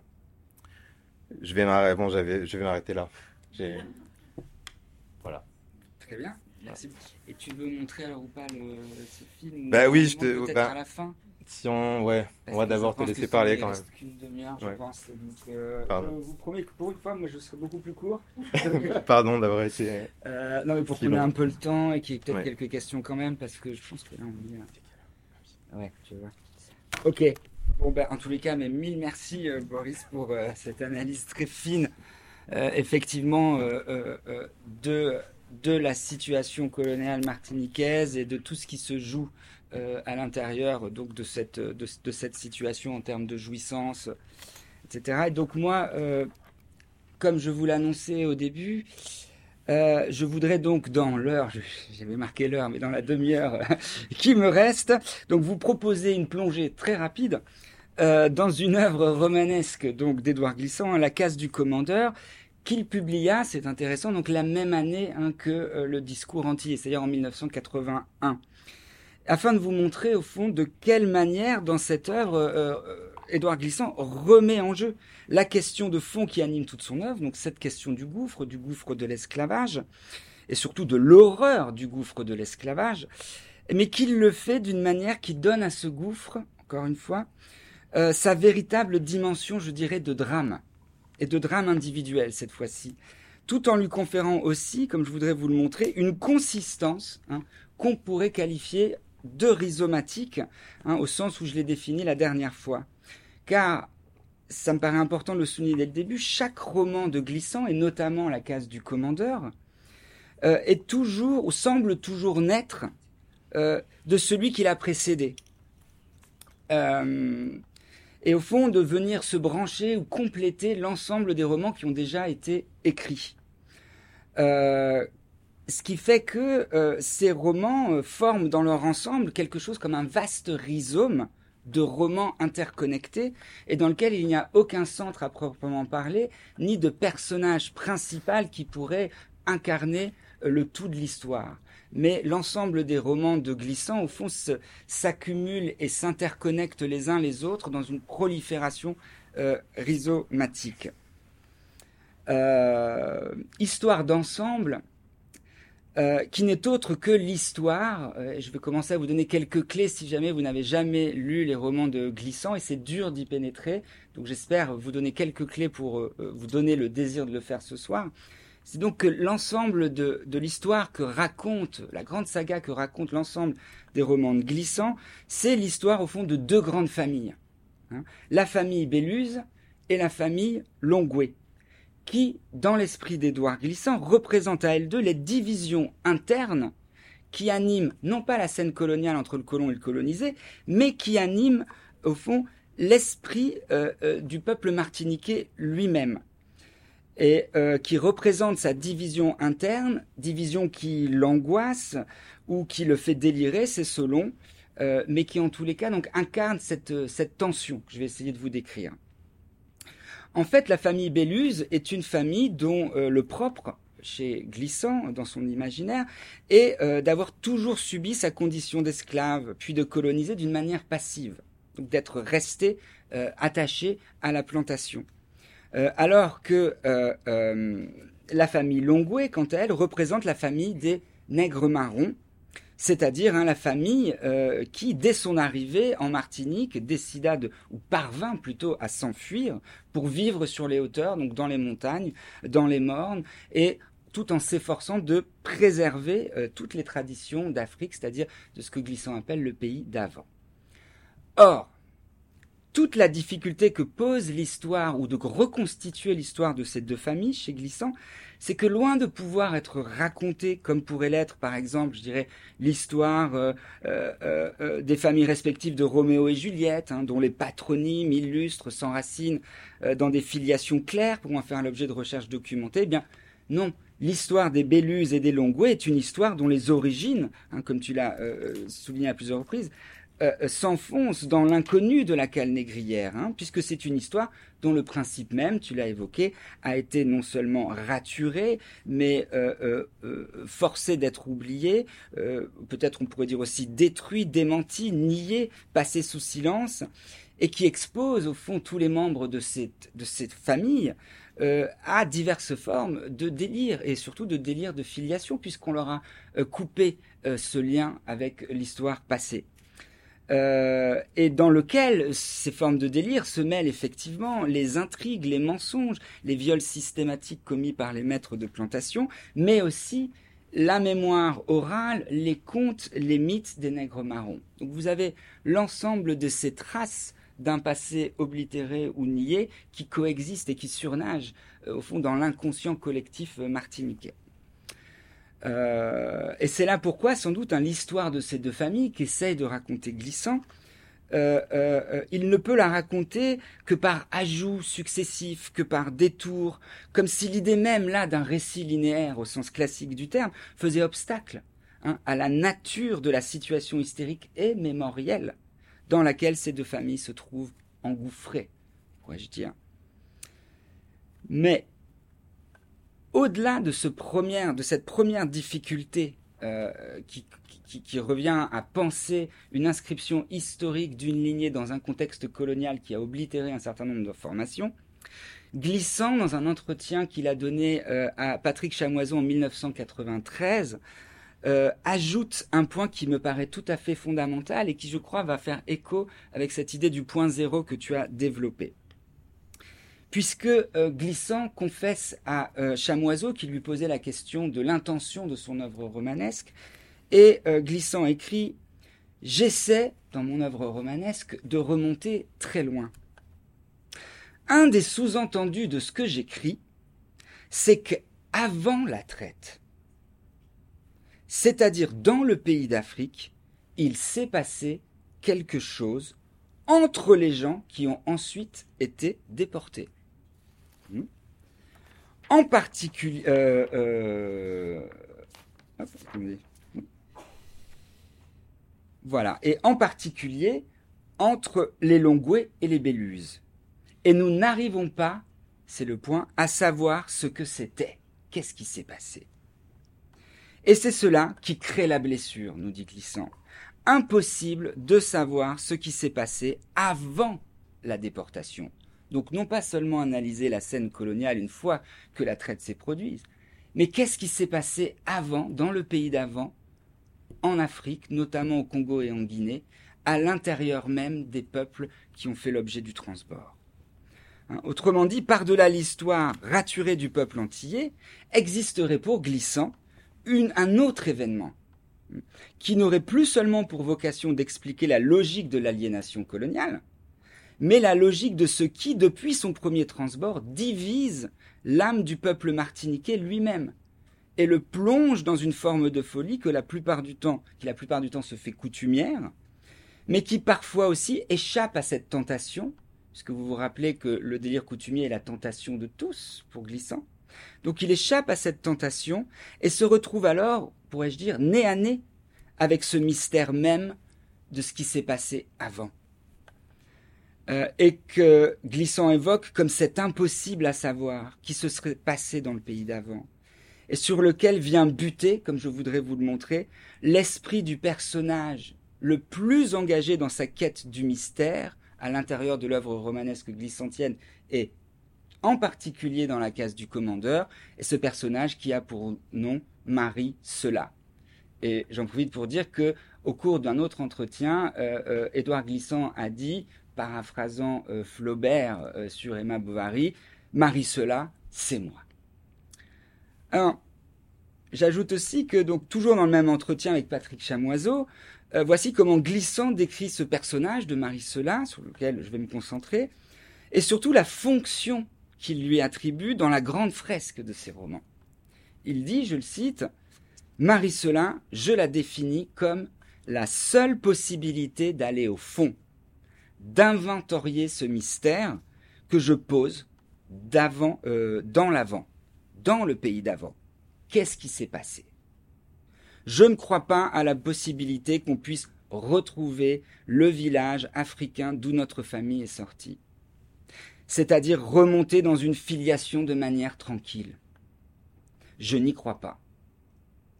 Il est plus beau d'envisager l'infini et l'illimité que d'envisager la précision et la certitude. C'est pour cela que je ne suis pas sensible aux théories de la négritude. Il y a une grandeur, une splendeur de l'illimité, qu'on perd si on croit qu'on revient, qu'on retrouve. On ne retrouve jamais. Et c'est cela qui est beau. On continue, on fait autre chose, et quand on revient par la mémoire et le souvenir, c'est plus beau toutes les certitudes du retour aux sources. Fin de citation. Et comme je vais vous le montrer, c'est bien une telle remontée poétique hein, et non pas euh, factuelle. Et donc remontée poétique s'ouvrant sur l'illimité que nous invite Glissant dans la case du commandeur. Remontée qui lui permet non seulement d'inventer en poète ce peuple qui manque, c'est-à-dire de réinventer l'histoire raturée du peuple antillais, mais qui lui permet aussi de s'enfoncer dans ce mystère qu'il pose et qui s'est produit dans le pays d'avant, dans le mystère de cette trahison inaugurale qui fait perdre à Marie-Cela la raison. Perte dans laquelle s'incarne non pas tant encore une fois le délire coutumier, que le délire bien particulier qui saisit tous ceux qui s'approchent un peu trop près de ce gouffre, mais qui, n'ont pas su encore en faire une véritable matrice poétique, dont le fondement ne serait plus à trouver dans un système de langue donnée, donc dans un système symbolique, mais dans ce que Glissant appelle et de ce que tu as nommé, la parole des paysages. Donc dans cette constitution d'un autre matériel euh, du, du pays, de la terre, du paysage. Et c'est-à-dire aussi, comme on va le voir, dans les traces que laissèrent à même la forêt les premiers nègres marrons. Mais donc, hein, plutôt que d'en rester là euh, encore à des généralités, je voudrais donc hein, maintenant plonger le plus rapidement possible euh, dans le cœur de cette matrice poétique en vous racontant, du mieux que je peux, maladroitement très certainement, parce que c'est très compliqué, l'histoire de Marie Cela. Mais avant de m'y risquer, hein, donc je voulais juste donc commencer par m'excuser parce que euh, au fond ce soir je serai un peu moins conceptuel que d'habitude, mais euh, je vais me risquer euh, dans dans cette œuvre littéraire qui, comme je le disais, est rhizomatique et donc extrêmement difficile à ramasser en une unité. Et même pour l'histoire de Marie Cela, je vais me concentrer uniquement sur le roman de la case du commandeur, mais il aurait fallu évoquer l'ensemble de ce que raconte Glissant dans La Lézarde, qui convoque l'histoire de Marie Cela, dans La Folie Cela, qui est une pièce de théâtre où il en parle, etc. Donc, euh, donc euh, vous n'aurez qu'un fragment, mais j'espère un fragment qui pourra vous donner des clés d'entrée pour aller explorer le reste du rhizome. Alors, je commence donc. Donc la case du commandeur. Eh bien, cette histoire, euh, la case du commandeur, débute par, et c'est intéressant, je crois, de le souligner, un extrait de journal. Donc, quoi? Par l'exposition d'un fait historiquement constaté, hein, pas d'un fait littéraire. Fait qu'on appelle en France, je trouve d'ailleurs toujours bien tristement, un fait divers. Hein, parce que ça n'existe pas dans toutes les langues, un fait divers. Et ce fait divers concernerait une certaine MC, vous l'aurez reconnu, une certaine Marie Cela, qui, au dire de la presse, aurait perdu la tête, et que des voisins, effrayés à force de l'entendre prononcer le mot Ozonzo ou Odono, c'était pas très sûr, auraient fini par renvoyer à l'hôpital psychiatrique en disant bon, euh, on peut plus vivre à côté de cette femme, euh, elle nous fait peur, elle fait peur à nos enfants, etc. On est dans les années 60. Euh, donc voilà un peu le point de départ de la case du commandeur et l'interrogation que ce roman va essayer de déplier. Mais pourquoi Marie Cela a perdu la raison? Et qui sont Ozonzo et Odono pour elle? Hein? Alors la première question, je ne vais, pas, vais pas vous répondre à la première question, pourquoi elle est devenue folle? Euh, On va attendre la fin et, ça restera dans son mystère d'ailleurs, mais enfin que je vais essayer de dégager. Et la deuxième, à la deuxième question, est-ce que elle est en plein délire de filiation, euh, brandissant des noms euh, mythiques qui n'ont jamais existé, Ozonzo, Odono euh, on, peut, on, va pouvoir faire une réponse assez précise. Non. Ozonzo et Odono ne sont pas des noms venant combler des lacunes dans un délire particulier.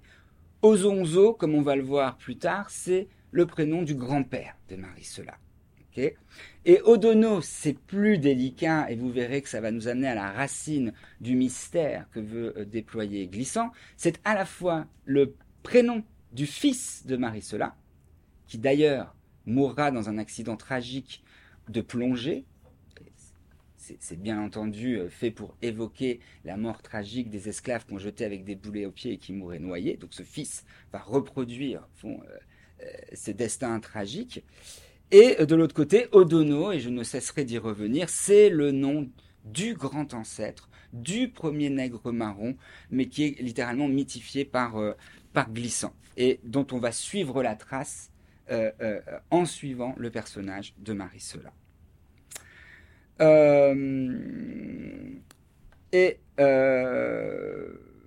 et c'est aussi, alors c'est important, et là je cite Pythagore cela, qui est le nom du père de Marie cela, et qui prend la parole dès le début du roman. Et Pythagore cela dit, parlant de sa fille, il dit Odono est un cri du mal fini tragique dans ta tête. Voilà la parole du père, hein, je la répète. Odono est un cri de mal fini tragique dans ta tête. Cri de mal fini tragique qui résonne dans la tête de Marie Sola et qui, comme on va le voir, résonnait déjà dans la tête de Pythagore cela. Car pour Pythagore cela aussi, comme il le déclare au début du roman sous la forme d'un long monologue intérieur, qui ressemble d'ailleurs à s'y méprendre à un long délire intérieur, pour Pythagore cela, le nous des Antillais qui seul pourrait garantir au nom mythique d'Odono sa véritable consistance, et qui pourrait en faire au fond un père fondateur de cette unité nationale euh, euh, martiniquaise, eh bien, ce nom d'Odono euh, n'existe pas vraiment encore, car le nous qui pourrait le soutenir n'existe pas encore. Car ce nous, pour Pythagore, ne sait plus, et pour Glissant aussi bien sûr, quelle fut son histoire, quelles furent ses légendes, quels furent ses mythes. Au fond, tout son passé, il l'a largement oublié. Ou plutôt, bien sûr, comme tu l'as bien évoqué, les forces coloniales n'ont eu de cesse de vouloir lui faire oublier. Hein, et glosant cette absence de nous, voici comment le narrateur de la case du commandeur euh, l'explique. Il dit hein, La vie passée, les arbres tombés, les amours bannis, ne nous apparaissent plus dans la clarté sculptée des choses connaissables. Quelle nuit et quelle lumière se sont-elles nouées pour nous cacher le sens et nous donner l'ardeur de ce temps?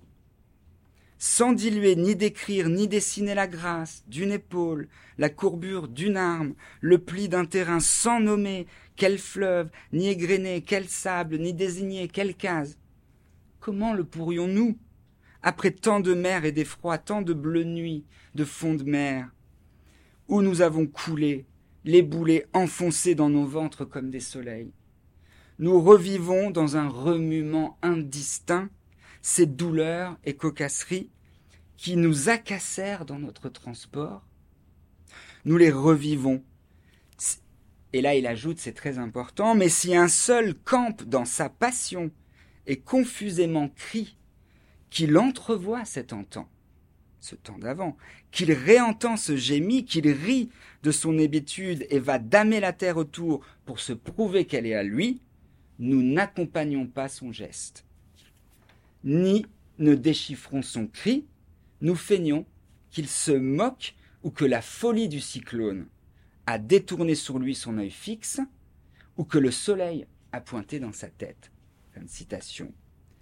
Car quiconque, pour glissant, prétend connaître cet entend, ce mystère de l'avant, quiconque prétend avoir déchiffré ce premier mystère ne pourra jamais s'empêcher, immédiatement après, de quoi?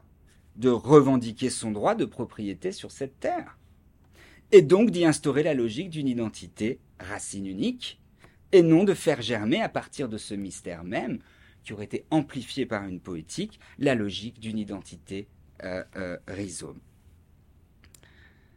Mystère qui inclut certes, bien sûr, la douleur et la cocasserie du transbord, comme l'appelle Glissant, mais qui ouvre aussi sur la beauté d'un illimité, quand on sait le prendre poétiquement.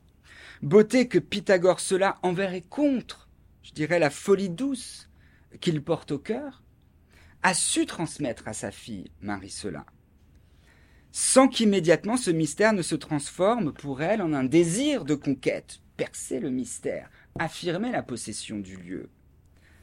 Euh, ce que euh, d'ailleurs Glissant décrit très précisément dans La Lézarde, justement, qui est un livre qui convoque la scène politique et qui rejoue le destin de Marie-Sola à l'intérieur de la scène politique. Scène politique qui, je n'aurai pas le temps d'y revenir, mais qui ne, satisfait pas du tout euh, Marie-Sola, euh, qui voit au fond dans, euh, dans la victoire du parti de gauche une, perte de contact d'avec les origines des mornes et de la trace.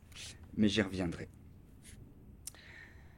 Mais donc tentez, laissez-moi maintenant tenter un peu de vous expliquer un peu mieux donc quelle est la nature de ce mystère et euh, surtout la nature euh, euh, de la folie qui emporte Marie-Cela en tant qu'elle s'approche de ce mystère sans vouloir le réduire.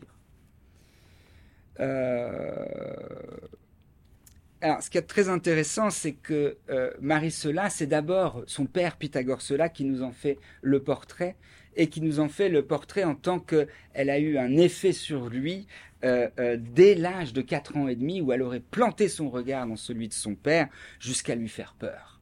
Hein? Euh, et ce qu'il avait d'ailleurs conduit Pythagore cela à se demander si l'enfant n'avait pas hérité, et là je le cite, et ça recoupe au fond la place essentielle des, femmes et des mères dans le, le peuple martiniquais, si donc l'enfant n'avait pas hérité, je le cite, de l'irréductible hauteur de la mer, Sinachimène, à seule fin de le torturer. Hein. Et on verra en quoi aussi les femmes sont bien plus proches, à part à travers la figure du quimboiseur, mais du mystère des mornes, et donc des plaines et des nègres marrons.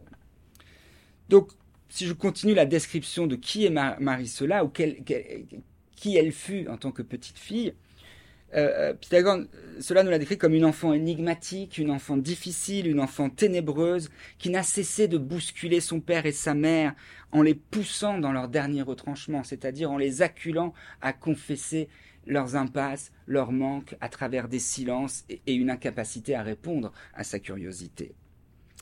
Euh, et c'est Pythagore cela qui parle, euh, Marie cela véritable, c'est sa tournure, fruitier maudit, né un jour où les volcans éructèrent. Marie cela, c'est au fond le cela même, c'est-à-dire le résidu venu au monde pour crier le ceci manquant du passé africain du peuple martiniquais, du passé perdu dans le transbord et qui revient, pour paraphraser Lacan, dans le réel, sous la forme de ce fruitier maudit, de cette petite fille aux cheveux hirsutes, et qui regarde avec des yeux fixes son père, le renvoyant au gouffre qui le hante. Car lui aussi, Pythagore, cela, comme je le disais, il est hanté par ce passé qui lui manque, et ne cesse de demander à qui veut bien l'entendre qu'on lui parle de ce pays d'avant, de la Guinée, du Congo, et qu'on lui parle surtout, ça l'intéresse ça, je le cite, du roi de tous les nègres, assis sur quatre têtes coupées, et qui marchande avec le béquet pour trois mille charrettes de canne et dix mille plants de tabac, le nombre de futurs esclaves à déporter. Hein, c'est la fameuse histoire euh, du roi du Dahomey, Béanzin, qui aurait euh, été déporté à, la Martinique. Car c'est bien là, hein, ne l'oublions pas, la seule et véritable énigme pour Glissant, à savoir celle de savoir qui a trahi qui qui a osé vendre qui Par-delà le fait bien établi de la traite négrière, qui, hein, ne l'oublions pas, a été proclamé crime contre l'humanité par Édouard Glissant. Euh, mais au-delà de ce fait, bien sûr qu'il faut euh, continuer à analyser, c'est bien plutôt de prendre à bras le corps cette idée de trahison originelle qui, pour, la, euh, Glissant, je, le cite encore, forme le nœud de silence et de nuit mêlée, qui hante la tête de Pythagore cela, et qu'il a passé sans même le savoir à sa fille, dont le regard ne fait que lui renvoyer sa propre interrogation, qui porte le nom, vous allez le voir, d'Odono, hein, qui encapsule ce mystère. Car à travers le mystère d'Odono, il ne s'agit pas simplement de savoir, encore une fois, qui fut Odono, Hein, ni de pouvoir le replacer dans l'ordre d'une filiation dont la trace pourrait être retrouvée dans les archives de la Martinique ou dans la mémoire orale. Non, hein, car ici, ce nom n'est pas un simple patronyme auquel une descendance pourrait être attachée, comme tu le soulignais, euh, mais il reste et restera toujours, chez Glissant, d'abord un cri, dont l'écho infini ne cessera de s'enfoncer dans l'obscurité du gouffre et surtout dans la trahison qui l'a précédé. Et quiconque, c'est là le, point où se branche le délire, et quiconque cherche à figer ce cri, à rendre clair et connaissable sa zone d'ombre, court le risque, encore une fois, d'en faire le point de départ d'une nouvelle trahison politique, cette fois, hein, et d'un nouveau principe d'exclusion. Alors même que se mettre authentiquement à l'écoute de ce cri, en poète, afin d'en faire une matrice poétique, revient d'abord à l'interroger et le déployer dans l'illimité de son horreur, dans l'illimité de ce que euh, Glissant appelle le cataclysme primordial dont nous sommes issus. Cataclysme, encore une fois, qui livre Pythagore à la méditation sans fin sur le pays d'avant, et qui livre Sinachimène, sa femme, à des méditations non moins désespérées et amères, et là ça rejoint toutes euh, tes analyses sur la jouissance dérobée, sur la prétendue laideur intrinsèque des corps noirs comparée à la beauté des corps blancs, méditation sans fin et désespérée que ces deux pauvres parents hein, essaient de calmer en demandant à leur fille de lui raconter ce que ces manuels de classe, que ne savent pas lire, hein, disent à ce sujet, alors même que ces livres de classe, et Marie Cela très jeune le sait déjà, n'ont cessé, je la cite, de mentir pour le meilleur profit de ceux qui les produisent. Hein commentant d'ailleurs ce fait dans un entretien euh, qu'il donna en 2009 euh, euh, sur l'abolition de l'esclavage, Glissant dit, il dit, Enfant, je me souviens du livre d'histoire de la Martinique, dans lequel l'histoire se résumait à la liste des gouverneurs de la Martinique. Sur les révoltes, les fusillades, les massacres, rien. Ce qui fait que le temps pour nous était raturé et qu'il fallait le recomposer. Et nous ne pouvions pas le recomposer de manière fluide, comme Proust, qui bâtit une cathédrale de mémoire.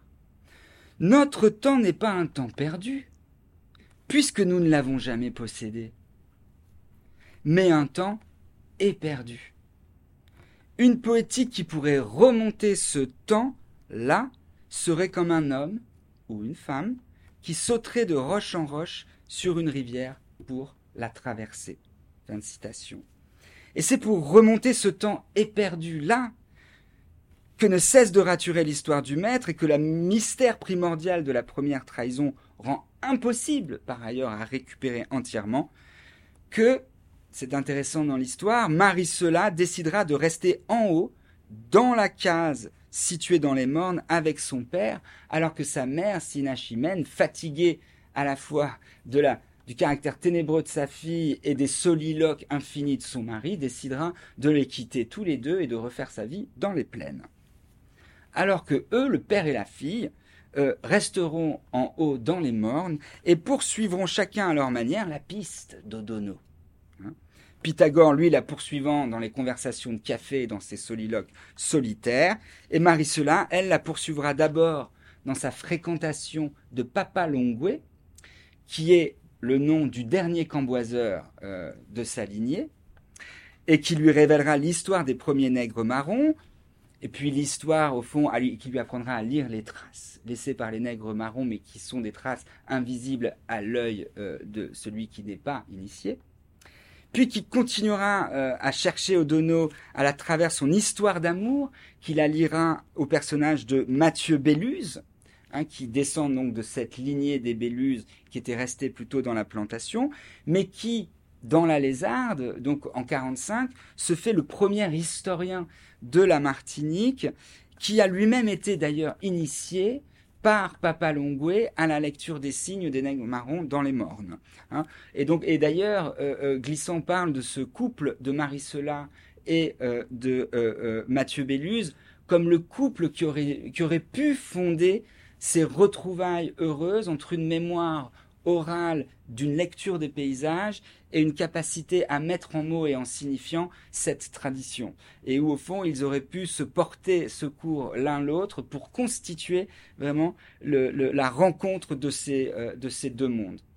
Même si malheureusement euh, euh, la, fin de la lézarde nous montre une situation tout inverse, c'est-à-dire qu'au moment où le, petit groupe révolutionnaire se sépare à la fin des élections, Mathieu Bellu lui qui pourtant célèbre une victoire euh, politique, se voit plongé un peu dans une forme de mélancolie qui le voit se, distancer de la poétique des mornes et qui le conduira d'ailleurs à partir euh, en France.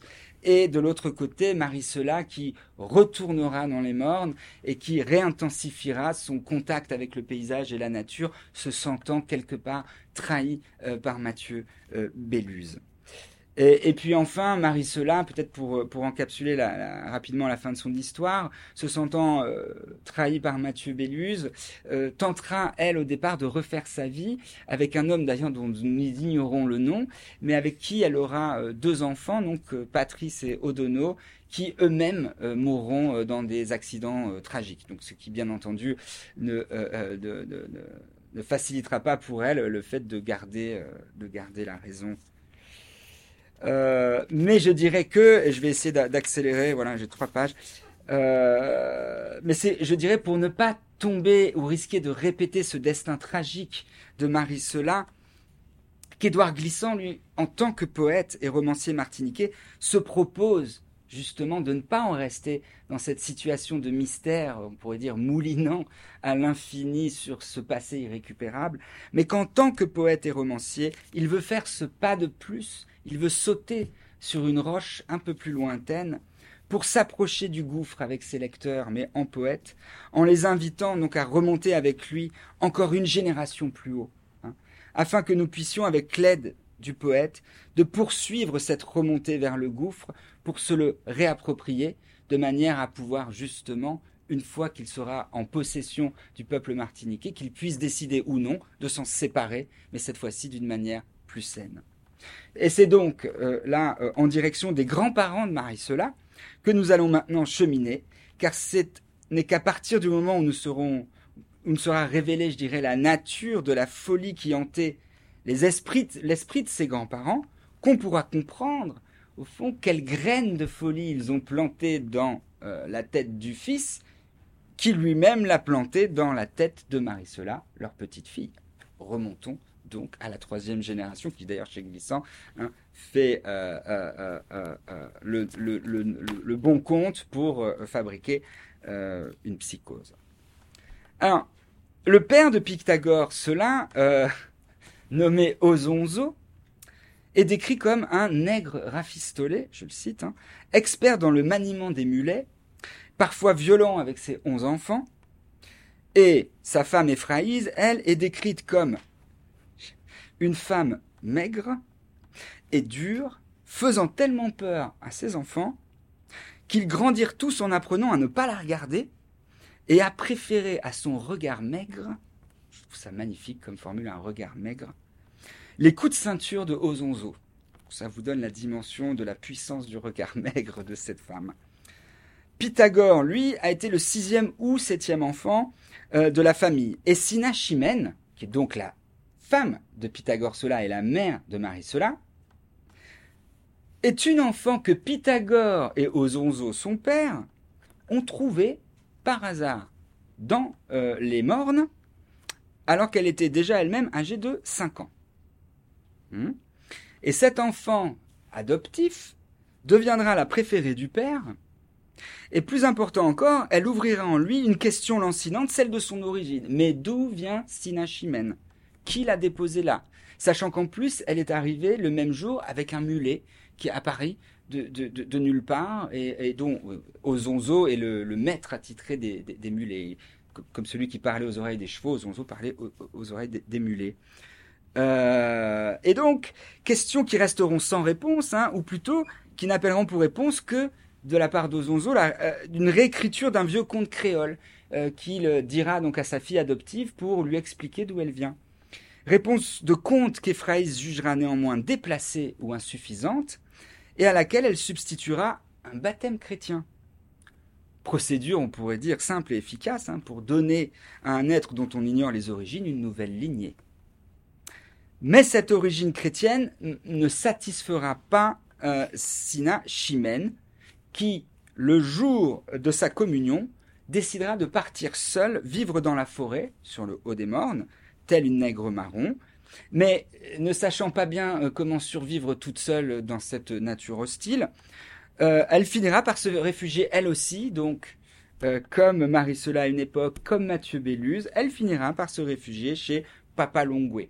Hein. donc ce dernier quimboiseur, et qui d'ailleurs, de manière symbolique, meurt à la fin de la lézarde, c'est-à-dire quand commence hein, la politique d'assimilation post-guerre. Et donc, c'est Papa Longwe qui lui apprendra à elle aussi, à Sina Chimène, hein, euh, euh, à écouter le silence de la nuit, comme elle dit, ce qu'elle apprendra ensuite à faire à sa fille Marie-Cela.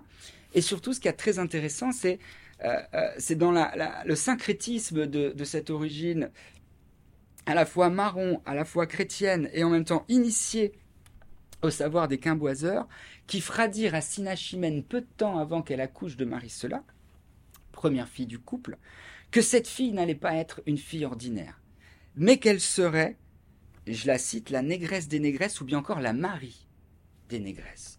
Donc, pour dire que dans l'esprit de Sinachimène, la fille qu'elle enfante est porteuse euh, euh, d'une force et d'un message qu'elle vouait à un syncrétisme peut-être impossible. Et, ça, marque aussi, encore une fois, toute l'importance du désir de la mère en tant qu'il marque, qui vient marquer l'enfant. J'avance pour voilà, j'ai deux pages et comme ça on, boucle. Alors, maintenant que nous avons cette génération-là, eh bien pour continuer à cheminer avec le poète le long du mystère d'Odono hein, et sauter encore sur une autre roche, euh, pour s'en approcher encore plus près, on va encore se demander cette fois-ci, mais qui fut le père d'Ozonzo ah, Et d'ailleurs, pour vous aider, je vous avais mis ça, c'est quand même dommage. Voilà.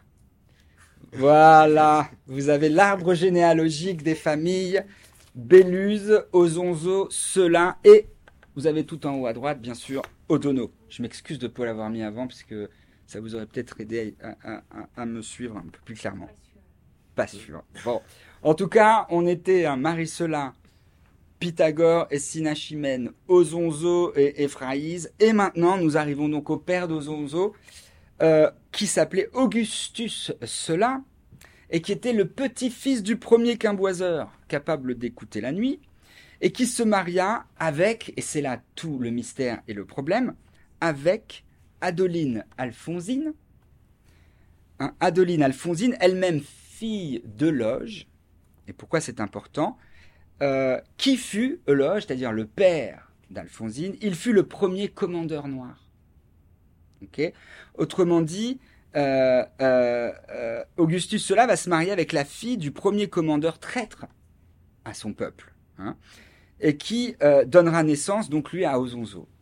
Et Ozonzo, qui était par ailleurs, de manière très étrange, le seul à comprendre Euloge. Et donc, il est dit, Augustus comprenait Euloge Euloge avait une machine dans le ventre qui le faisait blanchir à chaque fois que quelqu'un s'opposait à lui ou tout bonnement mettait un peu de désordre alentour. Né esclave, sa rage s'était tournée contre ceux qui partageaient sa guéenne. Ainsi devint-il le premier commandeur nègre. Premier commandeur nègre dont la fille, en plus, tombera amoureuse d'Augustus, lui le fils, l'arrière-petit-fils du premier quimboiseur. Mais alors, dirais-je, si Augustus fut capable de comprendre Loge, c'est-à-dire le premier grand traître à son peuple, et s'il accepta que sa fille, lui Euloge, se marie avec euh, euh, l'arrière-petit-fils du quimboiseur, il va nous falloir comprendre, fond, maintenant, comment cet autre type de folie hmm, euh, pénétra en lui et comment il put oublier à ce point, lui, le fils du camboiseur, le cri d'Odono et qui continuera pourtant à vivre, c'est là la folie, dans l'esprit déchiré de toute sa descendance. Et pour cela, donc, il va nous falloir continuer à sauter encore une roche dans la rivière du souvenir euh, pour remonter encore une fois le cours du temps et nous demander qui fut le père d'Augustus, le père du père du père du père. Et ce que lui ou ses femmes put bien transmettre à leur fils pour qu'ils finissent par se marier avec la fille du premier commandeur noir. J'ai bientôt fini hein, dans la remontée. Alors le père d'Augustus, c'est la, partie la plus drôle, comme ça peut-être ça va attirer votre attention. Le père d'Augustus, et là on va voir aussi le vol euh, de la jouissance qui est, euh, qui est, qui est, qui est partout. Le père d'Augustus, nommé Anatolie, cela fut le premier de sa lignée à recevoir un nom. Or ce nom, Anatolie le reçut non pas du maître de la plantation, mais du fait de ses exploits sexuels, ou plutôt de ses exploits de don Juan, de séducteur.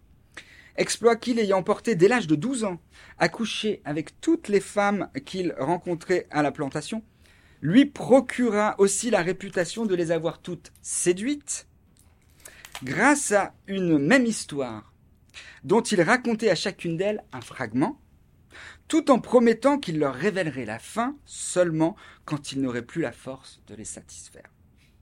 Cette tactique d'Anatolie conduisit les femmes à qui il avait raconté un bout de son histoire à s'associer en une confrérie secrète dont le but était à la fois de pouvoir mettre en commun les histoires racontées, reconstituer le tout de l'histoire fragmentée, afin de pouvoir, voilà, mais surtout de pouvoir départager laquelle des femmes avait eu en partage le bout de l'histoire le plus intéressant, parce que ça aurait pu permettre d'identifier qui était la préférée. Euh, Confrériki finit par attirer l'attention d'une mulâtresse de la plantation, Hermantia, qui, elle, cherchant à échapper aux avances omniprésentes de son maître blanc, s'était mise à fréquenter les femmes de la plantation. Et surprise de ce que ces femmes lui dirent à propos de ce fameux Anatolie, et peut-être aussi d'ailleurs jalouse de ces femmes, elle rapporta à son maître ce qui se passait dans la plantation.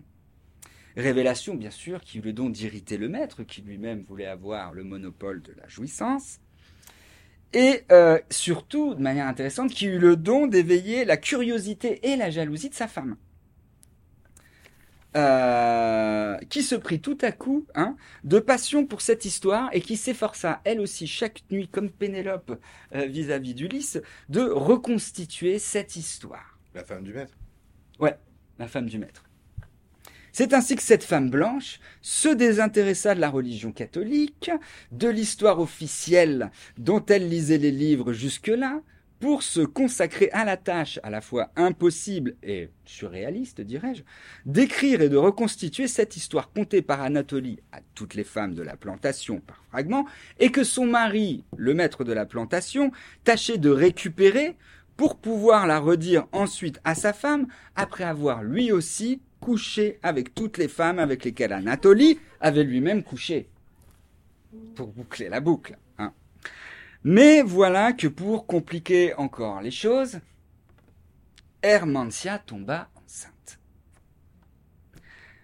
Non pas bien sûr, il faut le croire, du maître de la plantation, puisque son fils ne fut pas du tout métis, euh, eh bien, même si d'ailleurs le, le, le, maître de la plantation aurait beaucoup aimé le croire et s'était forcé de se le faire croire à soi-même, mais en fait, elle mit au monde un garçon qu'elle appela ceci, et donc dont le nom s'appelle ceci, cela, en l'honneur du surnom, vous allez voir, ça c'est drôle, que les femmes avaient donné à Anatolie, suite à l'éternelle question que chacune d'elles ne cessait de poser à l'autre, mais que fait donc Anatolie?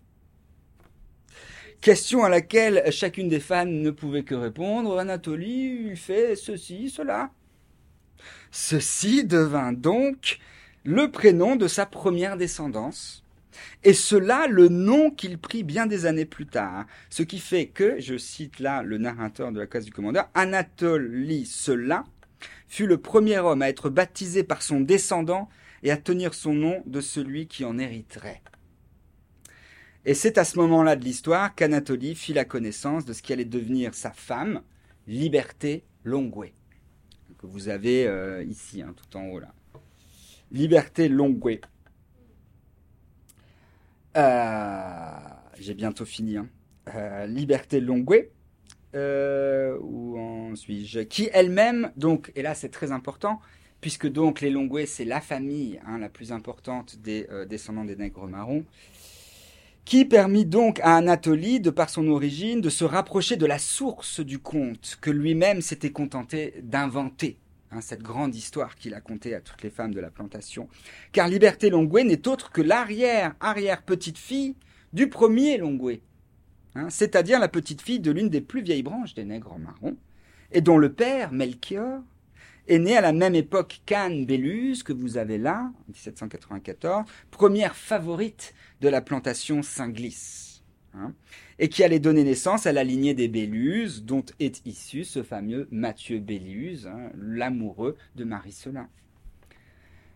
Alors, bien que deux fois plus jeune qu'Anatolie, Liberté deviendra non seulement la femme et la maîtresse d'Anatolie, ce qui suscitera bien sûr la jalousie d'Hermantia, même si elles se retrouveront à la fin, mais c'est elle aussi qui révélera à Anatolie, au fond, le gouffre sur lequel le conte, hein, que lui-même avait appris de la bouche de son arrière-grand-mère, Eudoxie, euh, qui était elle-même l'arrière-petite-fille du fameux Odono. Donc on commence à approcher ce fameux Odono. Car l'histoire d'Eudoxie, donc Eudoxie, vous l'avez là, hein, tout en haut. Ouais. Eudoxie, 1770. Car l'histoire d'Eudoxie est double. Elle renvoie d'un côté à la branche des Longuet, qui renvoie à la première famille des